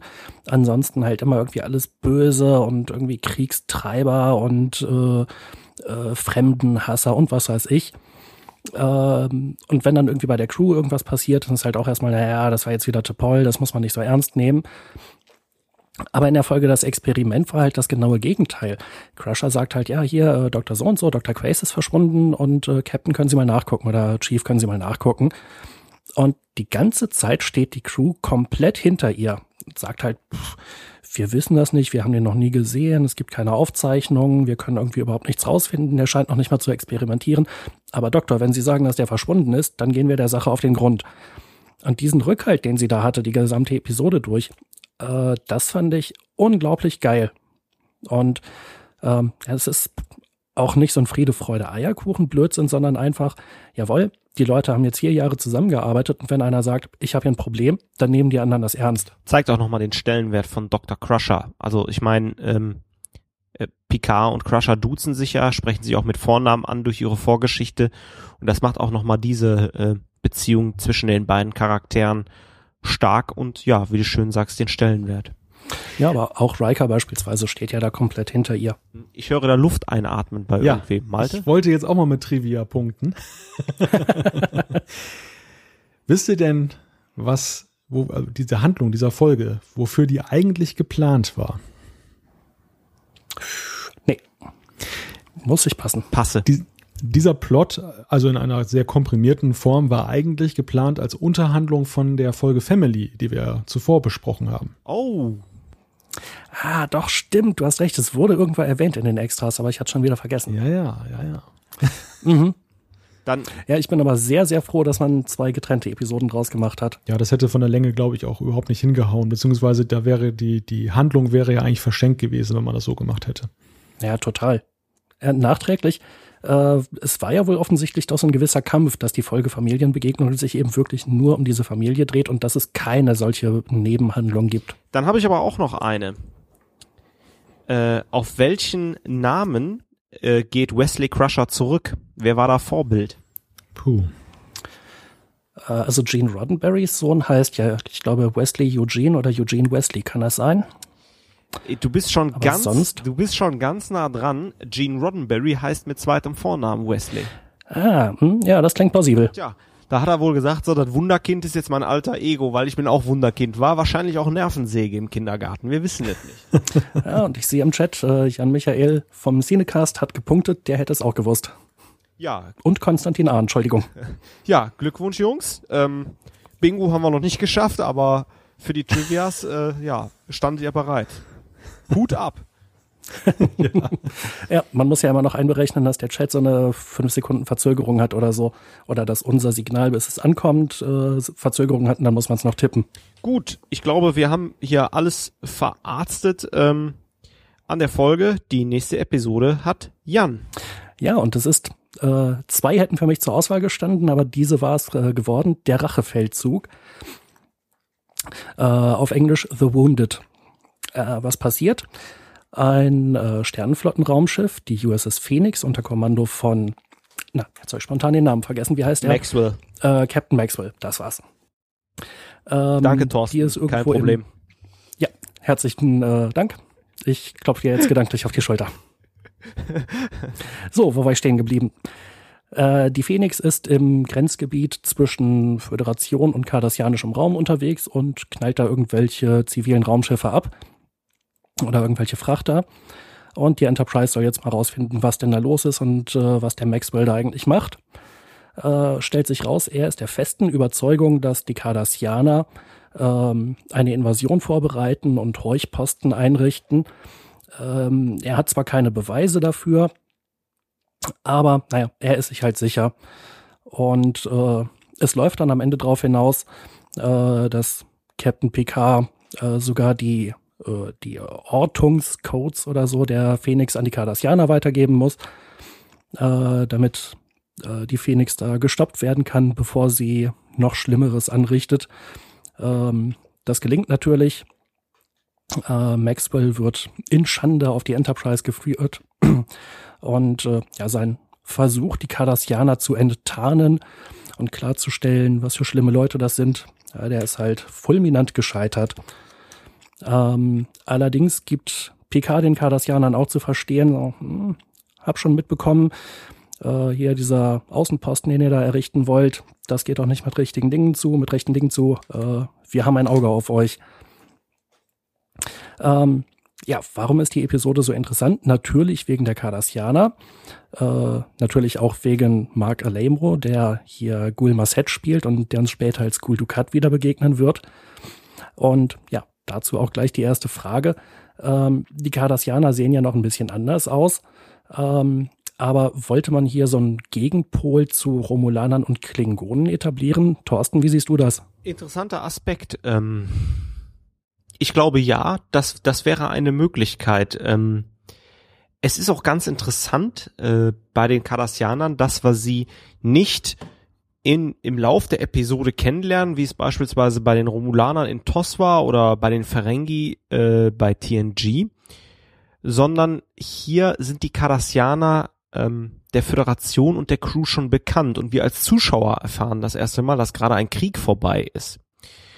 Und das ist, äh, glaube ich, erstmalig ähm, ein interessanter Aspekt, weil man von dieser Erforschung des Neuen weg ist, sondern auf etablierte Charaktere setzt. Und ähm, wir sehen ja später, dass die Cardassianer in TNG noch eine ganz wichtige Rolle spielen, wenn ich da an die Folge Chain of Command beziehungsweise Geheime Mission auf Zeltris 3 denke und natürlich bei Deep Space Nine ganz klare Antagonisten sind. Also von daher könnte ich deine Frage durchaus unterstützen. Und dann Frage an Malte. Ähm, äh, die Friede, Freude, Eierkuchen Föderation haben wir ja eigentlich sehr häufig bemängelt, aber Captain Maxwell macht ja hier das genaue Gegenteil. Er verstößt gegen seine Befehle, er tötet möglicherweise sogar Unschuldige. Äh, geht die Serie da jetzt zu weit in dem Versuch, auch mal äh, ja, zu zeigen, dass äh, nicht alle Offiziere perfekt sind. Oder ist das eigentlich sehr gut nachvollziehbar, wie er geschildert wird? Es ist eigentlich durchaus nachvollziehbar. Und äh, Thorsten hat das ja gerade schon sehr schön herausgearbeitet, dass wir hier ja auch einen Bruch äh, von TNG haben mit dieser heile Welt-Fantasie, äh, das, das nur das Erforschen von neuen Welten und am Ende ist mal wieder alles gut. Ähm, hier bekommt die Serie das, was wir, was sie, sag ich mal, an, was die Charaktere an, an Tiefe durch die Familien bekommen. Das bekommt die Serie hier an Tiefe dadurch, dass jetzt auch wirklich mal so eine Konflikthandlung da ist und, und ein, ein, ja, auch so, so menschliche Schicksale, das von O'Brien und Maxwell, die ja durchaus aus plausiblen Gründen ja auch diesen Cardassianern misstrauen im Falle von O'Brien oder sie sogar hassen im Falle von Maxwell. Das erscheint ja mir sehr plausibel. Überraschend ist natürlich nur, dass äh, man jetzt die ganzen Staffeln vorher gar nichts davon gehört hat, was ja die Föderation offenbar sehr beschäftigt hat. Ähm, und dann ist es plötzlich da. Aber gut, das ist natürlich der Entwicklung der Serie geschuldet. Aber hier bemerkt man noch ein anderes Phänomen, Phänomen bei TNG auch die Cardassianer sind ja so wie die Borg am Anfang ja noch eine, eine Spezies, die noch etwas unausgegoren sind und die ja im Laufe der Serie oder Serien dann ja immer weiter entwickelt wurden. Und das ist eigentlich so ein bisschen schade, weil dadurch entstehen natürlich dann auch so leichte Brüche. Zum Beispiel, dass der Ghoul jetzt noch Gal heißt und, und dass er dann so ein komisches Ding da auf dem Kopf hat, was dann irgendwann ja. wieder auftaucht, dass sie irgendwie so ein, dass sie irgendwie so einen Echo-Effekt in ihren Schiffen eingeschaltet haben, damit die Stimme so richtig gefährlich klingt und so. Also das, äh, ja, das, das sind eigentlich so Sachen, wo ich immer denke, hm, Autoren, hättet ihr euch das nicht irgendwie mal vorher überlegen können, ob das jetzt durchzuhalten ist? Äh, weil ich denke mal, die Cardassianer hat man ja nicht eingeführt, um sie nach einer Folge wieder äh, zurück in den Raum zu schicken, sondern man hat sich ja schon dabei gedacht, wir erschaffen jetzt mal eine Spezies, die äh, es mit den Menschen aufnimmt und die ja auch interessanterweise als Gegner ja auch sehr gleichwertig ist wie die, wie die, äh, wie die äh, Menschen. Also die Romulaner haben ihr, ihren taktischen Vorteil mit der, mit der Tarnvorrichtung. Gut, die Klingonen, äh, die sind ja sowieso ein bisschen anders drauf und die Borg waren übermächtig, aber mit den Cardassianern haben wir ja auch so eine Spezies, wo man wirklich das Gefühl hat, die, die laufen so ein bisschen pari, was die Gefährlichkeit angeht und auch so charakterlich ähm, die, die, die Überlegungen und so weiter, die die anstellen. Also das, ja, Jetzt habe ich die Frage vergessen, die du mir gestellt hast, Jan, aber. äh, macht nichts, ich habe schon wieder eine neue. Super. Und zwar, ähm, O'Briens Charakter gewinnt ja ja auch nochmal sehr an äh, ja, einen Hintergrund, eben dadurch, dass er früher unter Maxwell gedient hat, dass er gegen die Cardassianer gekämpft hat. Äh, da ist jetzt die Frage, äh, hatte man sich nicht getraut, diesen Hintergrund irgendeinem der Hauptcharaktere zu geben? Äh, oder hatte man sich möglicherweise einfach gedacht, so Mensch, der Brian, der ist ganz beliebt, den äh, statt mal jetzt mit noch mehr Hintergrund außen. Vorher hat er gerade schon Keiko geheiratet. Ich denke, da sprechen zwei Gründe dafür. Der, der eine Grund ist der, dass TNG ja an dieser Stelle auch begann, den Nebencharakteren mehr Raum zu geben dass man also davon abwich, jetzt immer nur den Hauptcast zu nehmen, sondern dass ja auch zum Beispiel eine, eine äh, Krankenschwester Ogawa auf der Krankenstation plötzlich einen Namen bekam und irgendwie auch als Figur existierte, dass Keiko O'Brien als, als eine Ehefrau, die ja nun gar keine Brückenfunktion oder Raumschifffunktion hat, außer ihren botanischen Garten da zu machen, äh, da auftaucht. Und so war das letztendlich auch mit O'Brien. Und zum anderen ist es natürlich auch so, äh, und das fand ich eigentlich einen sehr intelligenten Schachzug, dass bei den Hauptcharakteren es ja reichlich unplausibel gewesen wäre, wenn man die jetzt plötzlich mit so einem Trauma versehen hätte. Bei O'Brien, der bislang nur so in so einer Nebenrolle auftauchte, über den wir relativ wenig wussten, dem kaufe ich das schon ab, dass der, dass er sowas die ganze Zeit in sich getragen hat und es ist halt nie zur Sprache gekommen, weil er, weil der Fokus ja nie auf ihn gerichtet war. Bei, bei Riker, dem hätte ich das schon weniger abgekauft. Ich weiß nicht, wie euch das geht. Das Ganze hat auch äh, einen praktischen Aspekt. Also die Charaktere müssten ja auch etwas älter gewesen sein, um das Ganze mitgemacht zu haben. So, Picard ist jetzt blöd, weil er ist nur, soll ja auf einer Ebene mit Maxwell sein. Bei Riker schließe ich mich Malte an, ist es schwierig, wobei der nachher natürlich in der Folge in der siebten Staffel das Pegasus Manöver Projekt, Jan, wie heißt die Folge nochmal? Uh, auf Englisch einfach nur The Pegasus. Danke, super. Auf die, die Idee bin ich nicht gekommen. Also The Pegasus, ähm, da äh, bekommt er auch seine dunkle Flecken. Bei allen anderen Charakteren hätte es wahrscheinlich gar nicht gepasst. Und Crusher hätte ich es einfach auch, wie Malte bei Riker gerade sagt, nicht abgenommen, dass sie einen Traum hat. Data hat keine Emotionen. Jordi Worf zu jung. Ja, Wesley sowieso. War auch gar nicht mehr an Bord. Also, ja, wir hätten jemanden anders einfach nehmen müssen. Äh, kurz eingeworfen, das Pegasus-Projekt. Antikradio hat es im Chat beispielsweise auch richtig gestellt. Danke. Äh, ansonsten, was war noch interessantes bei dieser Episode? Äh, der Aspekt, den Malte eben angesprochen hatte, von wegen, man hätte sich ja mal überlegen können, wie man die Cardassianer gestaltet, damit die hinterher nicht ganz anders aussehen. Äh, da gibt's natürlich eine ganz andere Folge, bei der mir dieser Aspekt sehr viel übler aufgestoßen ist. Äh, nämlich The Host, Odan, oder Odan, der Sonderbotschafter äh, wo die Trill komplett andere Eigenschaften haben als bei DS9. Und es sind ja ab diesem Punkt eigentlich nur noch, ich glaube, etwas über zwei Jahre, äh, bis DS9 beginnt mit Jetsia Decks. Ähm, ist das so ein Aspekt? Muss man das TNG vorwerfen oder muss man das DS9 vorwerfen, dass Dex eine Trill ist, obwohl sie so anders ist? Hätte man sie bei DS9 anders nennen sollen? Oder hat TNG das jetzt so ein bisschen, äh, von wegen, dass sie nicht beamen, einfach zu sehr äh, forciert. Ja, bei Jetsia Deck sehen die Punkte einfach sexy aus. ja, aber Odan hat ja gar keine Flecken und Punkte. Ja, siehst du? Bleaching. und Riker hätte es aber bestimmt gestanden, als er da den, äh, den Symbionten getragen hat. Ja, der kann ja alles tragen. Wir kriegen sehr plausible Antworten auf diese Frage. ja, ich glaube auch. Ja, es ist natürlich schwer zu beantworten. Ich habe auch gerade überlegt, was, was ich denn davon halten soll ich sehe das natürlich jetzt immer vom Ergebnis bei Deep Space Nine und da würde ich sagen, nein, ändert das bloß nicht. Das mit den Cardassianern und, und dass Dex eine Trill war, das war ja schon eine sehr gute Entscheidung, weil es ja bei Deep Space Nine total aufgegangen ist.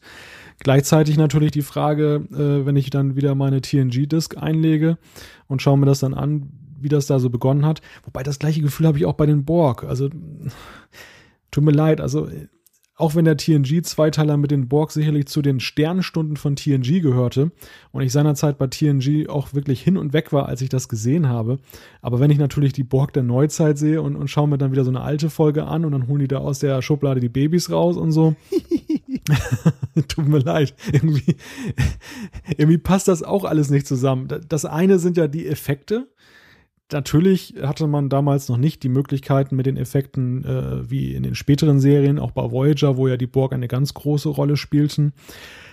Auf der anderen Seite gibt es ja eben auch sehr, sehr große konzeptionelle Unterschiede und da war es wahrscheinlich einfach der, der Tatsache geschuldet, dass das TNG noch nicht so übergreifend dachte wie die späteren Serien dass man da einfach sich keine großen Gedanken drüber gemacht hat und wenn man dann festgestellt hat, ach, das mit den Babys war eine blöde Idee in der Schublade, die lassen wir beim nächsten Mal weg, außerdem kosten die Gastdarsteller so viel Geld, also assimilieren wir lieber mal, dann können wir den gleichen Darsteller zweimal verwenden, also ja, solche Erwägungen werden ja wahrscheinlich auch eine Rolle gespielt haben, nehme ich mal an. Ja, auf alle Fälle ist das natürlich immer vom Ergebnis gesehen her scha sehr schade, wenn man das dann, wenn man serienübergreifend das Ganze betrachtet und auch manchmal innerhalb der Serie. Ja, durchaus.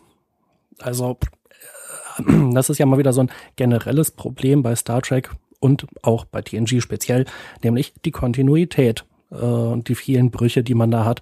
Das sind ja jetzt nur so ein paar Beispiele davon. Da gibt's ja auch wieder noch viel mehr. Bisschen schade drum. Ja, was fällt sonst noch äh, Interessantes zu dieser Episode ein? Äh, Picards Bereitschaft, dass er da hinterher die, äh, ich habe vergessen, welche Codes es genau waren, äh, die Codes an die Cardassianer verrät. Ja, musste er das tun? Musste er es nicht tun? Hätte er es nicht tun dürfen? Äh, wie seht ihr das? Naja, es war ja direkter Befehl von seinem Vorgesetzten, um jeden Preis den Frieden wahren. Und letztendlich ist es auch der Vertrauensbeweis, den Picard den Cardassianern in Form von Gul Masset hier entgegenbringt. Ähm, mehr als quasi dann den Feind in Form von Maxwell ähm, nackt dastehen zu lassen, ist, glaube ich, kein größerer Vertrauensbeweis an der Stelle. Also ich finde es dann noch durchaus plausibel. Ja, und auch strategisch überlegt von Picard. Jetzt gibt es noch so ein interessantes Detail in den Extras bei den gelöschten Szenen. Äh, da wird nämlich noch rausgestellt, rausgearbeitet, ähm, dass die Cardassianer mithilfe dieser Codes wohl sämtliche Föderations- oder sämtliche Sternenflottenschiffe orten könnten. Sieht die Sache dann schon wieder anders aus? Äh, dann auf jeden Fall, das war mir nicht klar. nee, in der Folge kommt es auch nicht raus. Da scheint es halt so, als wenn sich das nur auf die Phoenix bezieht. Ja. Aber ursprünglich war es wohl so angedacht, äh, dass ja, da eben sämtliche Sternenflottenschiffe betroffen sind. Das ist ja generell lustig, dass ein einziger Code letzten Endes dafür sorgt, dass man alles Mögliche aufspüren kann. Ja, irgendwie schon. Interessant ist ja noch, interessant ist ja noch, wenn ich noch mal einen kleinen Trivia-Aspekt einbringen darf. Die Trivia-Sendung heute Immer, hier. gerne. Ja, Wahnsinn, ne?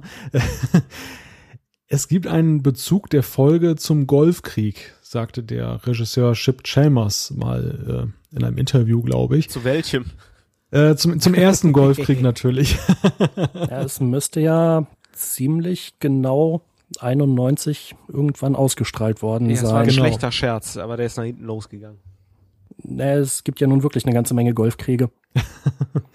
naja, auf alle Fälle ähm, war das genau die Antithese. Äh, er sagte, in dieser Folge wird alles daran gesetzt, einen Krieg zu verhindern und äh, man wollte so ein bisschen auch damit spielen, zu zeigen, dass in der Realität äh, alles darauf angelegt, daraus ange, angelegt wurde, dass einer ausgelöst wird. Fand ich auch eine ganz interessante Aussage und zeigt ja auch, dass ja Star Trek zu der Zeit ja auch noch mehr mit Bezügen arbeitete, auch zur Realität. Ja, auf jeden Fall. Äh, in dem Zusammenhang würde ich natürlich gerne nochmal die andere Folge aufgreifen, äh, die ich auch eigentlich ganz gerne besprochen hätte, nämlich äh, das Standgericht oder The Drumhead. Ähm, als ich die jetzt gesehen habe, das erst vor ein paar Tagen, da war ich mal wieder schwer begeistert. Wie ist euch das gegangen? Findet ihr auch, dass die eigentlich kaum aktueller sein könnte oder äh, ist das für euch, naja, so, ja, nette Geschichte? Also ich finde es grandiose Episode. Ja, also für mich äh, ist das halt auch wieder so eine Folge, die könnte halt kaum aktueller sein, äh, weil es eben um diese, ja, um den Generalverdacht geht oder um die Frage, man hat einen Verdacht und muss man dem jetzt nachgehen, muss man dem nicht nachgehen. Äh, für mich ist das halt, ähm, muss ich jedenfalls immer an die, äh, den NSA-Skandal denken, die Bespitzelung, die im Moment stattfindet, die unserer Regierung offensichtlich komplett scheißegal ist. Äh, wo es halt immer heißt, naja, also wer nichts zu verbergen hat, der, äh, der braucht sich ja jetzt im Prinzip auch nicht zu verstecken. Und ähm, äh, wir sind aber der Meinung, hier gibt es aber einen Verdacht, dem müssen wir jetzt mal auf den Grund gehen. Und äh, der hat ja wohl gelogen hier, der Mr. Tarsis. Ähm, äh, und dieses, äh, ja, diese Jagd nach einem Verräter, die da komplett ausufert. Also vielleicht sehe auch nur ich das so, aber ich fand halt, diese Folge hätte kaum aktueller sein können. Äh, du hast das eigentlich schon sehr schön beschrieben, also dem kann ich mich eigentlich nur anschließen. Was mich vielleicht interessieren würde, ähm, Licia, vielleicht bist du ja noch in der Leitung. wie, wie, wie, siehst du das? Um, ähm, also ich persönlich fand die Idee, dass sich einfach Offiziere auch mal ähm, verschwören innerhalb der Föderation.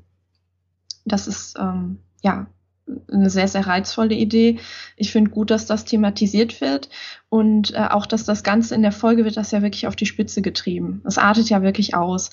Und ähm, ja, klar, also vor dem, ich habe es jetzt noch nicht so vor dem aktuellen Hintergrund gesehen, aber es stimmt. Also Jan hat definitiv recht, man kann es so sehen. Und ähm, dann bekommt die Folge in meinen Augen jetzt gerade auch nochmal eine ganz andere Brisanz. So viel zum Thema, äh, die Serie ist ja schon ein paar Jahre alt, aber trotzdem immer wieder aktuell. Also man kann das ja immer wieder neu beziehen und ähm, ja, sehr schön. Ich muss sie auf jeden Fall morgen mal gucken. ja, vielleicht noch eine kleine Anekdote am Ende. Ähm Jan kann die, kennt das sicherlich schon. Er hat das ja auch wahrscheinlich wieder gesehen und zur Kenntnis genommen, wenn er es nicht sowieso schon wusste. Michael Westmore, der äh, Kostümdesigner und Maskenbildner, der Maskenbildner, äh, spricht ja auch einen ganz interessanten Aspekt an bei der Gestaltung der Maske der Cardassianer. Und zwar, was ihm da so ein bisschen zum Vorbild war, äh, dass er den so ein Löffelchen da so ja, an den Kopf gebappt hat. das fand ich auch sehr charmant. ja, auf jeden Fall. Es ist doch auch so, dass ähm, in DS9 die, die Cardassianer als Spoonheads bezeichnet werden, oder? Mhm. Ja, als Stimmt. Beleidigung. Richtig, ja, daher kommt es wohl. ähm, ja, aber äh, Michael Westmore, da können wir ja im Prinzip eine Überleitung machen, denke ich mal, oder nein, halt davor. Gibt es zur Folge der Rachefeldzug noch etwas Wichtiges zu erwähnen? Keine Fragen mehr, euer Ehren. Gut, dann. Äh, oh. ich glaube, wir haben äh, die Folge umfassend und äh, erschöpfend. erläutert. Und erschöpfend erläutert. ja, vielleicht mal einen kleinen Sprung in die Extras. Ähm, was gibt es da Interessantes zu erwähnen? Ähm, eine Crew-Reunion oder Cast-Reunion äh, hat es ja jetzt nicht nochmal neu gegeben, aber es gibt trotzdem wieder neue Interview-Schnipsel.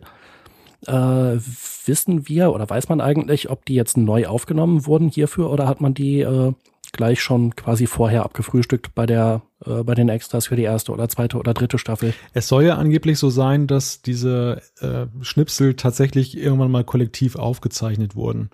Ähm, und dass dementsprechend auch jetzt befürchtet wird von einigen Fans, ähm, dass die Qualität der Extras jetzt mit den weiteren Staffeln so ein bisschen nachlässt, äh, weil da wohl nicht mehr der große Nachschub ist. Und wir sehen das ja auch, ähm, dass jetzt ja auch plötzlich so Larry Nemeczek da ein bisschen mehr Gewicht auch bekommt. Ja. Ja, oder eben auch diese, das Zusammentreffen der, na, ich weiß gar nicht, wie man sie nennen sollte, ähm, Michael und Denise Westmore, äh, Doug Drexler, Herman Zimmerman, Rick Sternbach und Dan Curry.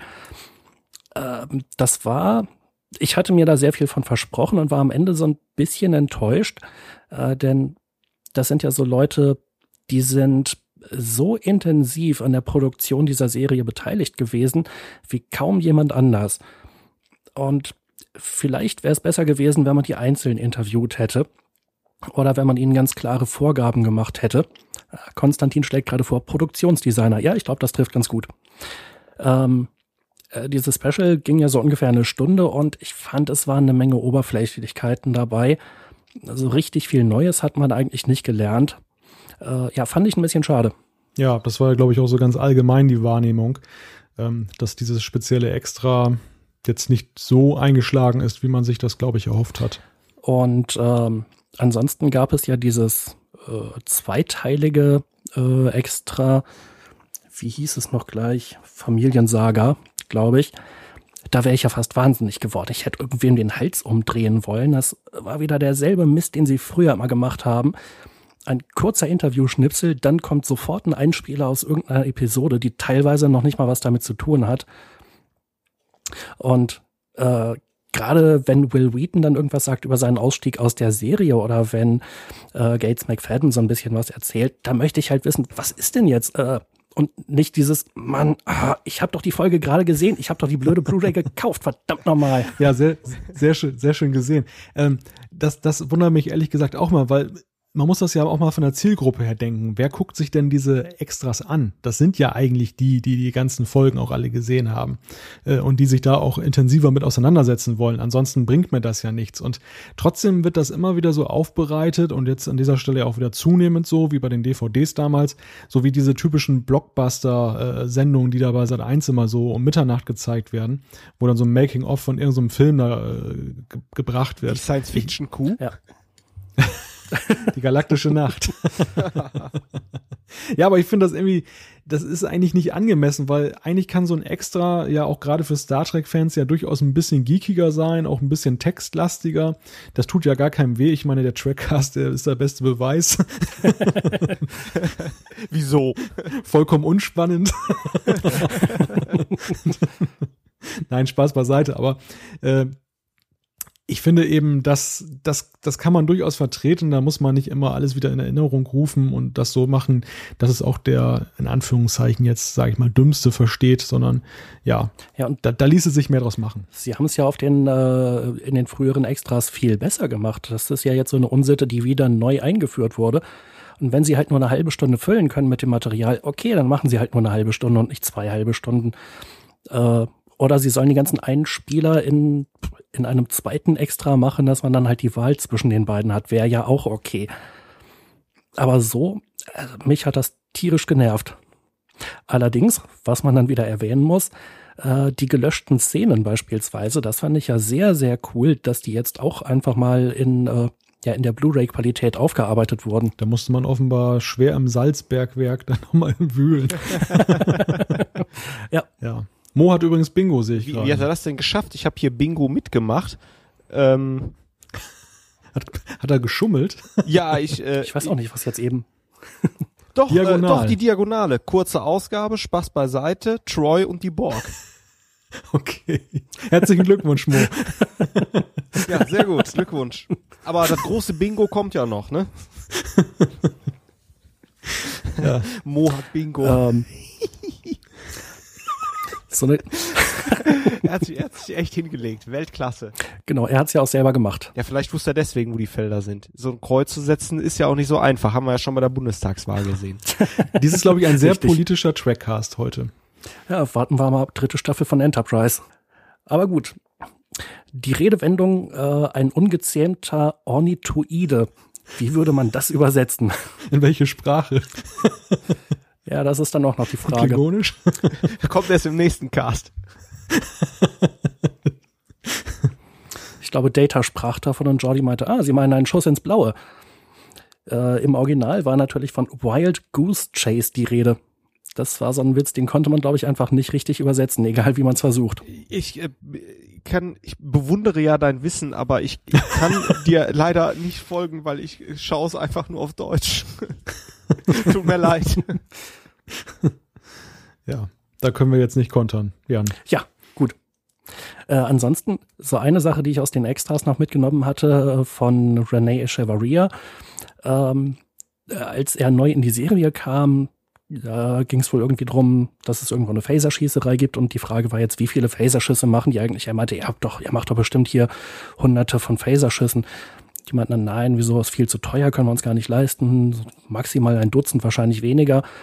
Er meinte, ja, Moment, das ist ja eine von den bestbezahlten Serien in der ganzen Stadt. Wie viel äh, habt ihr zur Verfügung? Zwei Millionen Dollar pro Folge. Und dann reicht das nicht für ein paar Phaserschüsse. Woraufhin mir dann erklärt wurde, naja, also wenn man mal zusammenrechnet, und Drehzeit für eine Episode sind ungefähr sieben Tage, acht Tage. Dann kommt die Nachbearbeitung, die Schauspieler müssen bezahlt werden, die ganze Crew muss bezahlt werden, das Catering, das Studio und so weiter, Außendrehs eventuell noch. Wenn man das alles zusammenrechnet, dann kommt man auf ungefähr Fixkosten von naja, 1,8 Millionen Dollar. Und dann bleiben nur noch ungefähr 200.000 Dollar Spielraum pro Folge. Und wenn man sich das eher quasi vor, äh, vor Augen führt, dann finde ich das schon ziemlich beeindruckend, was die an ja, Effekten äh, da doch noch reingekriegt haben und eben auch beispielsweise an Kulissen. Ja, nicht, nicht zu vergessen noch die toten Klingonen, die schon mal im Worf ins Butlet laufen, die Liter, die Liter von Pflaumensaft, die verzehrt werden, Geines Unfälle mit dem riesen Hut, ja, wo man im Set irgend, irgendwie passiert. Ähm, ja, also. Naja, und dutzendweise irgendwelche Schokoladeneis-Dinger, die Q essen will. Äh, Troy ist doch Schokoladeneis. Und Riker mit Ja, aber Q das eine Mal? Ähm, ja, äh, Troy sagt, es steht schon auf Schokolade, meine ich. Wobei Geinens Hut erklärt ja auch die große Tür im 10 vorne. ja. Sie kann auch damit super eine Pizza servieren. Ja, das mit Q und der Schokolade, das kam doch halt auch gerade von Troy. Als er da seine Kräfte eingebüßt hatte und meinte, er hat Hunger und er ist deprimiert. Hm, Counselor Troy würde jetzt wahrscheinlich Schokolade essen. Ah, bringen Sie mir zehnmal Schokoladeneis. äh, äh, Troy, äh, ähm, Troy, musste wohl auch äh, den deprimierten Riker öfters mal aufgepäppelt haben, weil im Anbetracht der zunehmenden Staffel nimmt auch Riker ein bisschen zu. Den Eindruck könnte man haben. Aber jetzt haben wir die große Chance, mal eine Frau zu fragen, wie sie eigentlich äh, Troy in dieser Staffel beurteilt. Licia, was sagst du zu ihr? Ja, also Troy, finde ich, hat sich ja auch äh, sehr, sehr gesteigert. Ich meine, ich vergleiche das wahrscheinlich immer noch mit den ersten Staffeln, also mit Staffel 1 und 2, wobei das sollte ich wahrscheinlich wirklich nicht tun, weil die waren ja noch ganz, ganz anders strukturiert. Ähm, ja, ich fand es in der Staffel nach wie vor gut. Ähm, ich mag, also ich persönlich mag Geinen zwar besser als ähm, weiblichen Charakter in TNG, aber Troy war mir auf jeden Fall sympathischer geworden in der vierten Staffel, ganz klar. Wie fandst du denn ihre Outfits? ähm, ja, für die damalige Zeit bestimmt ganz ansprechend, würde ich jetzt mal so sagen. Ähm, ja, gewöhnungsbedürftig ist, ähm, war aber auch in meinen Augen wieder besser als in den ersten Staffeln. Ich fand's okay. Wobei ich muss ja an dieser Stelle mal sagen, ich habe jetzt ja durch Zufall bei, bei Facebook irgendwie, ich habe da StarTrek.com, glaube ich, abonniert und die hatten da jetzt Seven of Nine jetzt als Bild da nochmal gebracht. Das war ja richtig heftig, in was für einem Aufzug die durch die Gegend gelaufen ist, ne? Also. ja, irgendwo muss der Fanservice hierher kommen, glaube ich. Ähm, wobei, wobei ich auch echt sagen muss, dass äh, ich Seven of Nine auch echt gut finde, auch wenn das halt doch deutlich auf ähm, Sexappeal getrimmt wurde. Etwas. Ähm, ja, leicht, leicht das, das wäre gar nicht aufgefallen. für, die, für die Borg gab es immer nur äh, die Shirts in Größe S. nee, also ich fand, sie war auch ähm, ein starker Charakter und ich finde, das spricht eigentlich schon für eine Serie, wenn äh, Frauen doch mehr oder weniger deutlich eben die Rolle innehaben, Männer ein wenig mehr an den Bildschirm zu fesseln und man sie als Frau trotzdem noch gut findet. Das heißt, man akzeptiert den Charakter auch dahinter. Und das ist halt bei Troy und Seven of Nine noch der Fall. Ja, das fand ich halt gerade bei T'Pol eigentlich auch immer so. Also dieser total bescheuerte Anzug, den sie da getragen hat, hätte nicht Not getan, ist einfach eine tolle Schauspielerin. In der, dritten, in der dritten Staffel geht's aber, als man sie aus diesem, äh, weiß ich nicht, Katzenstrampler da rausgelassen hat. ja, das kann gut sein. Die habe ich schon so lange nicht mehr gesehen. Ich habe gehört, die soll demnächst auf Blu-ray kommen. Womöglich auch in einer Folge im Trackcast. Wer weiß das schon? Etwa in einem Voyager-Cast? jetzt, jetzt will aber einer wissen, du kreuzt doch auch fleißig an, oder? ich will dreifach Bingo haben. Wollen wir mal zum Feedback kommen? Ich glaube auch. Wir schließen einfach mal den. Wir machen dieses Fass wieder zu. Oh ja. ja. Mit der vierten. Und da haben wir doch den ganzen Tag noch nicht über Firefly geredet. Und erst recht nicht über JJ.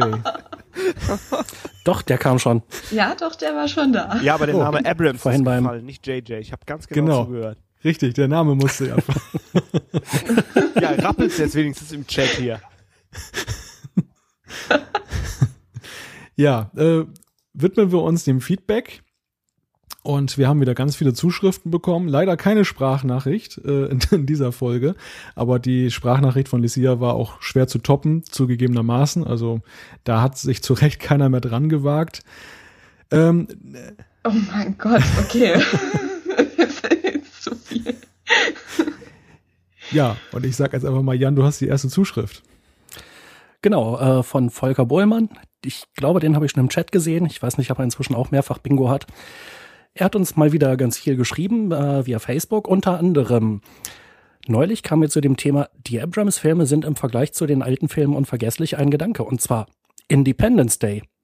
Ich weiß ja nicht, wie es euch ging, aber äh, als damals ID4, ID4 ins Kino kam und danach auf Video, äh, war das für mich einer der krassesten Filme aller Zeiten. Punkt, Punkt, Punkt. Ich könnte mir gut vorstellen, dass es den Abrams-Filmen vielleicht im Lauf der Zeit auch so ergehen könnte, wenn man Lust auf Star Trek hat, dass man doch lieber die alten Filme rauskramt, beziehungsweise dass die Nicht-Trekkies gar nicht erst äh, auf Star Trek Lust kriegen. Ja, interessanter Gedanke. Also zu Independence Day fällt mir halt ein, ich habe ihn zweimal gleich im Kino gesehen und äh, fand ihn damals auch ziemlich bombastisch. Aber äh, ja.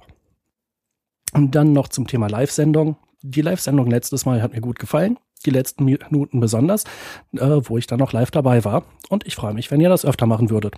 Ja, herzlichen Dank. Und äh, ja, die Fortsetzung ist ja gerade im Gange. Wollte ich gerade sagen, ich glaube, heute sind wir live, ne? Ja, Ach, sind wir live? das habe ich noch gar nicht gemerkt. Achso, und äh, im Chat wurde gerade natürlich noch äh, in Bezug auf Independence Day erwähnt, dass Brent Spiner da einen Professor spielt. Stimmt.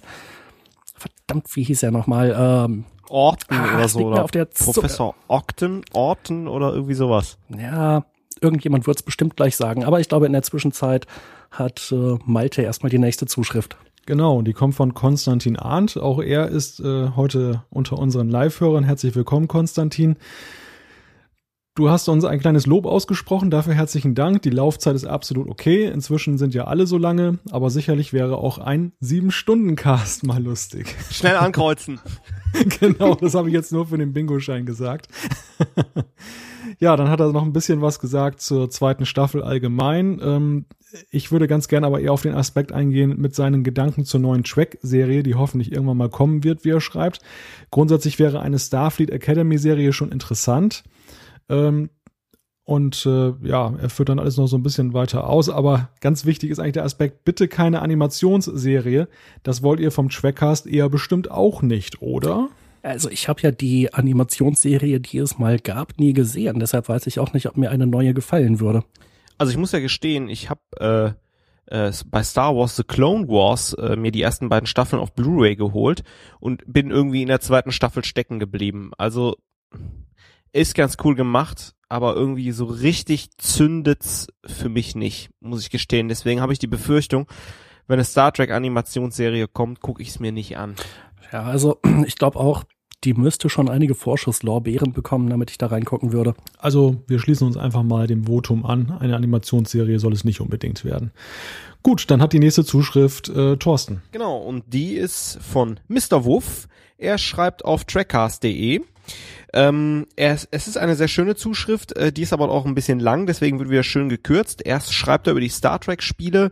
Ähm, ganz interessant, ähm, dann kommt er später zu. Äh, in diesem Pod hat irgendwer die Nanotechnologie der Borkin Enterprise beziehungsweise die Schiffsmodifikation in kurzer Zeit kritisch erwähnt.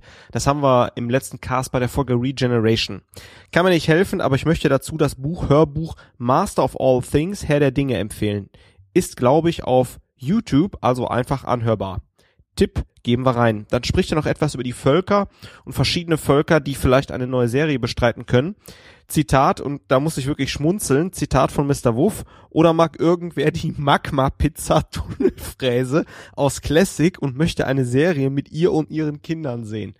Ich glaube, Mr. Wuff spielt hier auf die schöne Folge Horter hütet ihre Kinder oder wie sie heißt bei TOS an. Ähm, netter Kommentar, wollte ich mal kurz vorlesen. Ähm, ja, ihr könnt das alles nachlesen. Dann kommt aber nochmal ein ganz anderer äh, und wie ich finde, schöner Aspekt von Mr. Wolf. Ich wäre jedenfalls nicht zimperlich, wenn ich eine neue Serie machen würde. Es würde nicht nur um alberne Politik zwischen Aliens gehen. Ich würde nicht einfach Kriege um der Kriege willen vom Zaun brechen. Für mich lege der Schwerpunkt mehr auf den Mysterien des Alls und der Physik. Ich würde Sci-Fi machen, in der die Menschen nicht jedes Problem mit ihrer Traction, allmächtigen Vernunft und höchsten Intelligenz lösen können könnten. Jedenfalls nicht so offensichtlich, wie ich in Star Trek meistens geschieht. Ich finde, ähm, ja, das ist ein wunderbares Schlusswort und hat Mr. Wurf schön geschrieben, würde ich jetzt gern so stehen lassen. Dann mache ich doch mal weiter mit Julian, der uns auf unserer Seite trackcast.de geschrieben hat. Und zwar, oh mein Gott, die Science-Fiction-Kuh, Erinnerungsflashback aus den 90ern. ja, die hat man ja letztes Mal schon erwähnt. Eine Erwähnung hat er noch. Äh, die CGI-Sequenzen für die Highlander-Teile wurden übrigens von Tobias The Lightworks Richter produziert, der bis heute einer der größeren Namen in diesem Bereich ist. Ja, interessant zu wissen. Dem man übrigens auch bei Facebook äh, folgen kann. Und da gibt es auch ein paar weitere Kostproben seines Könnens. Ja, ich habe die nächste Zuschrift von Holger, der hat uns via trackcast.de geschrieben. Ähm, er fragt, was haltet ihr von diesem Angebot bei Amazon? Season 2 äh, Blu-ray Italien Import für 23,99. Äh, ja, das Angebot geben wir einfach mal gerne weiter an unsere Hörer über die Show Notes. Also wir hatten ja schon beim letzten Mal diesen kleinen Tipp, dass wenn man in Italien äh, die Blu-rays bestellt, dass man da günstiger wegkommt als hierzulande. Es geht offenbar immer günstiger, ähm, aber vielleicht schreibt es einfach mal bei uns auf die Trackcast-Seite in die Kommentare rein für alle weiteren. Wir wollen jetzt hier nicht äh, einen Wettbewerb machen, wer das günstigste Blu-ray-Angebot herausfindet. Lissia, hast du deine Blu-rays in Deutschland gekauft oder auch in Italien? Ich habe es in Deutschland gekauft dann bin ich beruhigt. Ja, also ich habe dann doch ähm, ja den Fehler gemacht, aber jetzt äh, weiß ich ja, dass es definitiv in Italien günstiger ist und äh, werde da zuschlagen in Zukunft. Vorausgesetzt ist auch eine deutsche Fassung drauf. ja, aber das hat, hatten wir ja beim letzten Mal rausgefunden. Deutsche ja, Tonspur ja. ist drauf. Ja. Danke, dass du den Scherz kaputt gemacht hast. es, es wurde übrigens äh, letztes leid. Mal, als wir darauf hin letztes Mal, als wir darauf hingewiesen wurden, kam noch der Hinweis mit, Deutsch heißt auf Italienisch offensichtlich Tedesco. Wenn das dabei steht, dass da Tedesco, was weiß ich, Audio so und so drauf ist, äh, dann scheint das wohl die deutsche Tonspur zu sein. Hast du heute Abend eine Pizza zu viel, oder? nee, zwei Bier zu wenig. dass, dass der Sizilianer rauskommt. Also diese, diese Aliens von, von Mars Attacks gefiel mir bei Jan aber besser als sein Italienisch. Oh ja, das stimmt. Ja, die machen wir nächstes Mal dann wieder. Okay. Wir müssen uns es verdienen, wir müssen es uns verdienen, Malte. Merkst du? Ja, ich merke das schon. ich ich mache jetzt mal weiter mit Sternberg oder Sternburg. Ich glaube, der ist auch gerade im Chat. Hallo, hallo. Ähm, via trackcast.de. Auch eine längere Zuschrift. Ich kriege heute nur die längeren Zuschriften. Ähm, deshalb war auch DS9 so überfällig. Eine Station, auf der die Menschen zwar noch die formale Kommandostruktur dominieren, ansonsten aber eher in der Minderheit sind. Mit einem wilden Haufen verschiedenster Aliens und jede Menge buntester Laufkundschaft.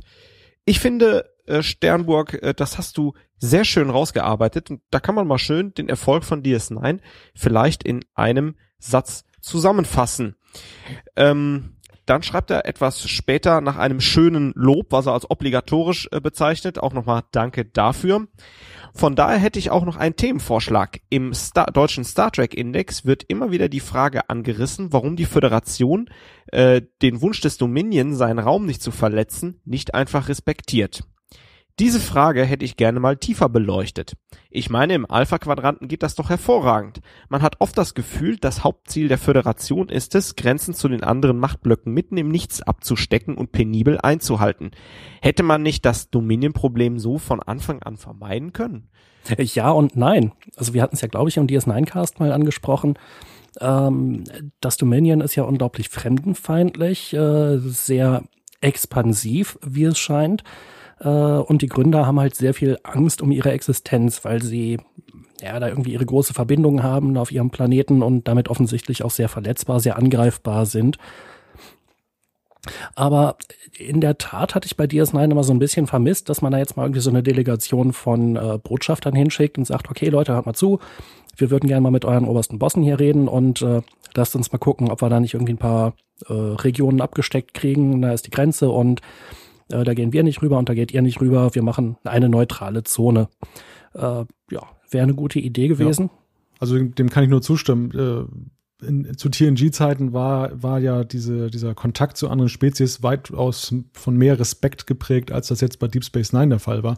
Da hat man ja selbst die kleinsten äh, Befindlichkeiten von anderen Spezies dann ernst genommen und versucht, ihnen gerecht zu werden, um äh, in der Diplomatie äh, sich adäquat zu verhalten. Der Unterschied ist natürlich vielleicht im Falle des Dominions, ähm, dass ja relativ früh herauskommt, dass sie ja ähm, mit ihrer Art, wie sie andere Völker, Völker unterdrücken, ähm, ja nicht so wirklich kompatibel mit den Vorstellungen sind der Föderation, wie man jetzt respektvoll umgeht mit anderen Spezies und vielleicht auch deshalb von vornherein so ein bisschen diese Feindseligkeit herauskommt, dieser Helferkomplex.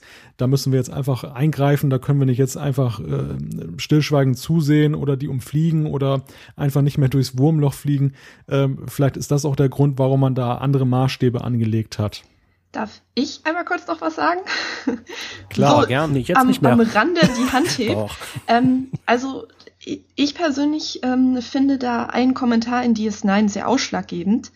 Und zwar jetzt mal unabhängig davon, ob das Dominion äh, jetzt in dem Fall zu aggressiv vorgeht oder nicht. Das lassen wir jetzt einfach mal beiseite. Ich weiß jetzt nicht, wer es von dem Marquis war. Ich meine, es war Eddington, aber ich kann mich auch irren.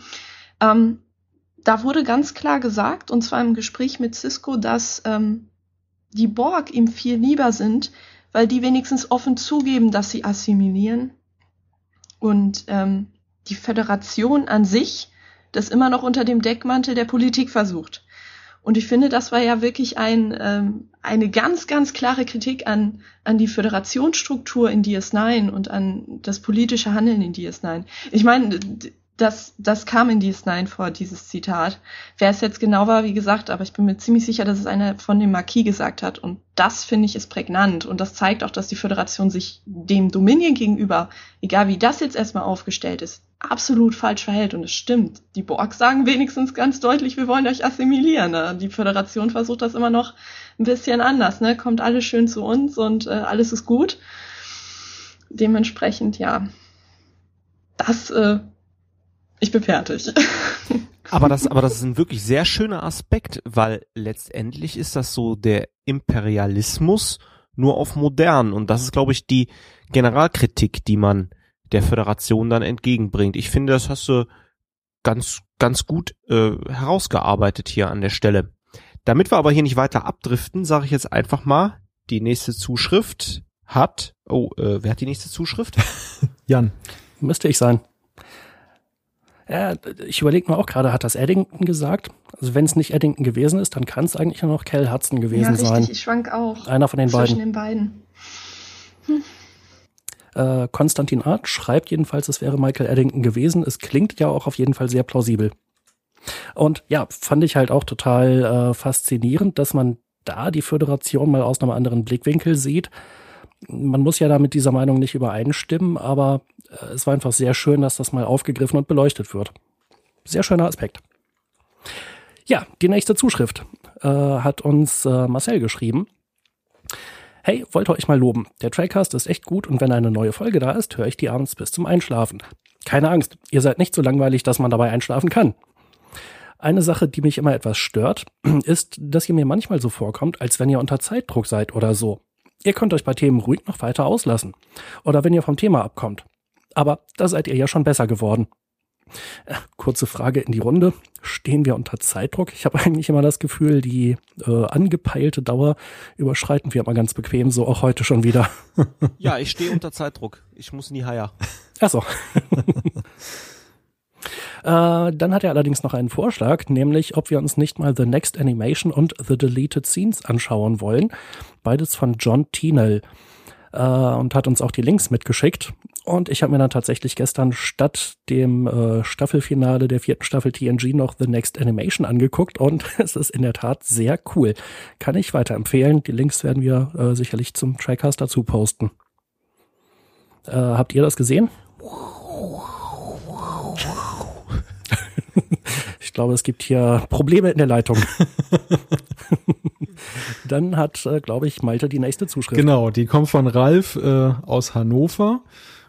Und äh, Ralf hat uns einen sehr langen Brief geschrieben. Ähm, er geht da er, oder er gibt eine Kritik zur Kritik ab. Und zwar nimmt er so ein bisschen unsere Kritiker aufs Korn. Ähm, die findet er nämlich ein bisschen nervig und hat jetzt einfach mal ganz netterweise zusammengefasst, was uns alle schon in äh, den bisherigen 21 Folgen Trackcast vorgeworfen wurde.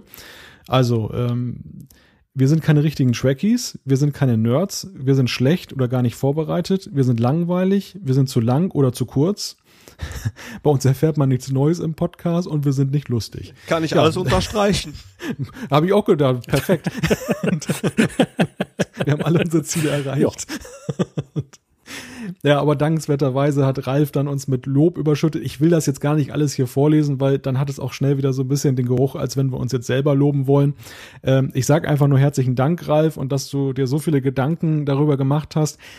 Ich kann dich vielleicht so ein bisschen beruhigen. Wir stehen über den Dingen und ähm, wir haben das ja schon mehrfach betont. Wenn Leuten der Trackcast nicht gefällt, äh, dann sollen sie entweder selbst einen machen oder, also bitte nicht den Namen Trackcast, sondern einen anderen äh, Namen, aber äh, sollen sie selber einen Podcast machen oder aber ähm, sich was anderes anhören. Es gibt ja noch viele, viele andere schöne Podcasts da draußen.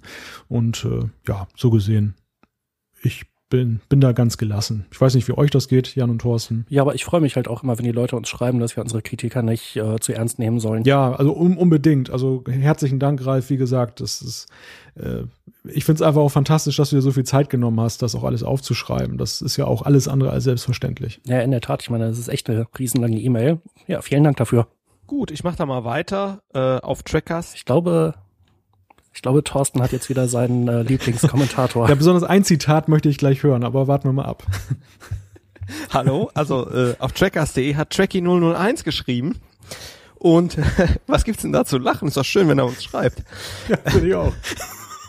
Also erstmal freue ich mich, äh, freue ich mich, dass du uns äh, geschrieben hast, Tracky001. Äh, ich glaube, beim letzten Mal ähm, ja, habe ich die ein bisschen auf den Arm genommen, war vielleicht nicht so ganz ähm, nett oder ist vielleicht falsch rübergekommen, deswegen mein Friedensangebot, Friedenspfeife kann ich hier nicht anbieten, ich bin militanter Nichtraucher, aber ich würde dir gerne Friedensbier oder Friedenskölsch anbieten. Nichtsdestotrotz zur Zuschrift. Die Folge hat mir als leidenschaftlicher Enterprise-Fan gut gefallen, vor allem bei den Kommentaren zu Das Minenfeld und Todesstation. Im Original übrigens Dead Stop und nicht Dead Station äh, yo, sorry, äh, mein Fehler habe ich irgendwie durcheinander gebracht, habe mich da so ein bisschen ablenken lassen, ist natürlich richtig, dead stop. Äh, ganz interessanter Aspekt spricht Tracking 001 hier an, vor allem das Open End bei Todesstation hat in dieser Folge meiner Meinung nach sehr gut getan. Ja, äh, so ein bisschen Mystery. Ich musste an Akte X weigerlich, unweigerlich zurückdenken. Ähm, dann schreibt er hier ähm, zum Thema ähm, Diskussion zu Fehlern in Star Trek. Äh, da hat er den Dr. Hubert Zitt genannt. Ein Mann, der euch durch seine Star Trek Vorlege vielleicht etwas sagt. Äh, nee, kenne ich leider nicht. Ähm, doch, doch, doch. Tracking 00. Äh, ja, dann hau mal rein. Ja, also ich kenne ihn nicht persönlich. Ich habe auch noch keinen Vortrag gesehen, aber ich habe mal mitbekommen, dass er die hält. Leider halt immer nicht hier irgendwie in der Nähe von Hannover, wo ich dann vielleicht auch mal hingehen würde. Aber das klingt hochspannend und ich würde auch eigentlich gerne mal hingehen. Ich hoffe, er macht das noch sehr lange weiter. Äh, Tracking 001 gibt auf jeden Fall einen äh, Link dazu rein. Können wir auch im Anhang der Episode auch nochmal posten. So, ich denke, das reicht für eine Zuschrift, schreibt er, schreibt er weiter. Ich möchte nur noch erwähnen, dass ich nach der letzten Sendung dem Thorsten nicht mehr unbedingt über den Weg laufen möchte.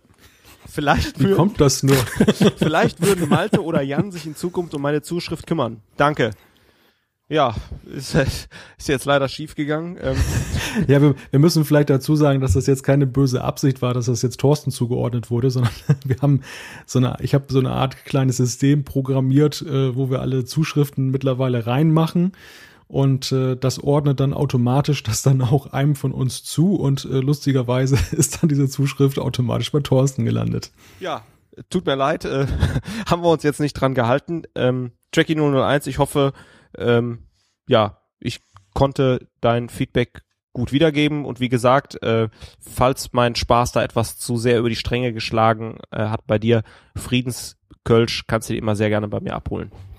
Ja, Thorsten, da muss ich dich jetzt ausdrücklich loben. Und zwar, weil du zwischen Bier und Kölsch das Wort Oder gebracht hast. Ich habe doch viel von dir gelernt, oder? ja, ich werde auf jeden Fall das Kölsch trinken. Ja. jo, die äh, letzte Zuschrift ähm, hatte ich. oder habe ich. Ich glaube jedenfalls ist die letzte, die wir diesmal im Feedback haben. Die kommt von Mo. Äh, da kommt unter anderem das Bingo drin vor, das wir ja schon erwähnt haben. Äh, insofern überspringe ich das mal. Äh, eine kleine Anregung. Viele Nutzer fragen im Feedback nach neuen Star Trek-Informationen der früheren Serien oder die Möglichkeit, heute noch Trekkies der früheren Tage kennenzulernen. Äh, und fragt, ob wir diesbezüglich schon mal drüber nachgedacht haben, nicht mal eine Trackcast Facebook-Gruppe zu erstellen. Und äh, erwähnt noch, dass der Live-Chat da ja durchaus eine Menge Austauschmöglichkeiten geboten hat. Äh, ich muss ja gestehen, ich bin nicht auf Facebook und denke da auch nicht über irgendwelche Gruppen nach, aus diversen Gründen, äh, die wir dann irgendwann im äh, Facebook-Cast mal erläutern können. Aber ja, ich weiß nicht, ihr beiden, Malte und Thorsten, ihr seid ja recht aktiv. Äh, wie seht ihr das? Äh, ich meine, wir haben ja schon einige Follower auf unserer äh, Trackcast-Seite.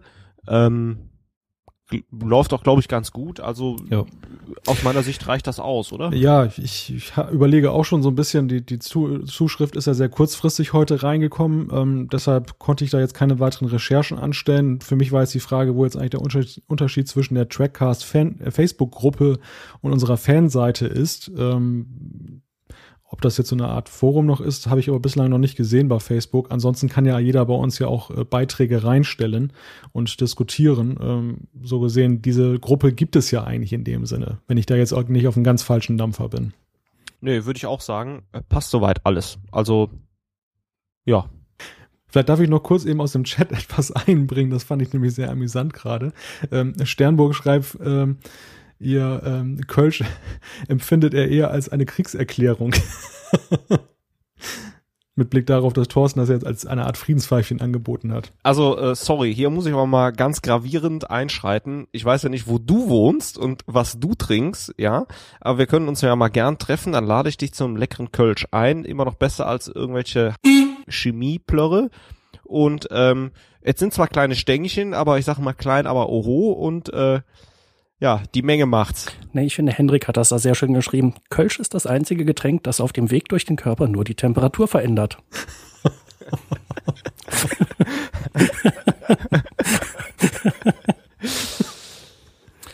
Tja, dann, dann bleibt weiter bei eurem. Wo wir gerade beim Thema dann sind. Dann bleibt weiter bei eurem. Volker. Ich bleib weiter oh bei meinem Kölsch. Auch gut. Oh Gott, oh Gott. Oh also Volker kann ich jetzt ganz äh, einen Daumen hoch rüber schicken. Jever, Leute, schreibt er. Ja, Jever oder Jefer. Jefer heißt das richtig. Sehr, ja, Jefer, sehr leckeres Bier. Ja. Äh, ansonsten möchte ich jetzt nochmal Köstritzer lobend erwähnen. Das trinke ich gerade. Prost. Also ich mag Kölsch. Dankeschön. Also es, es liegt einfach da. Es ist, ich mag's. Aber du kommst da auch so ganz grob aus der Region, kann das sein?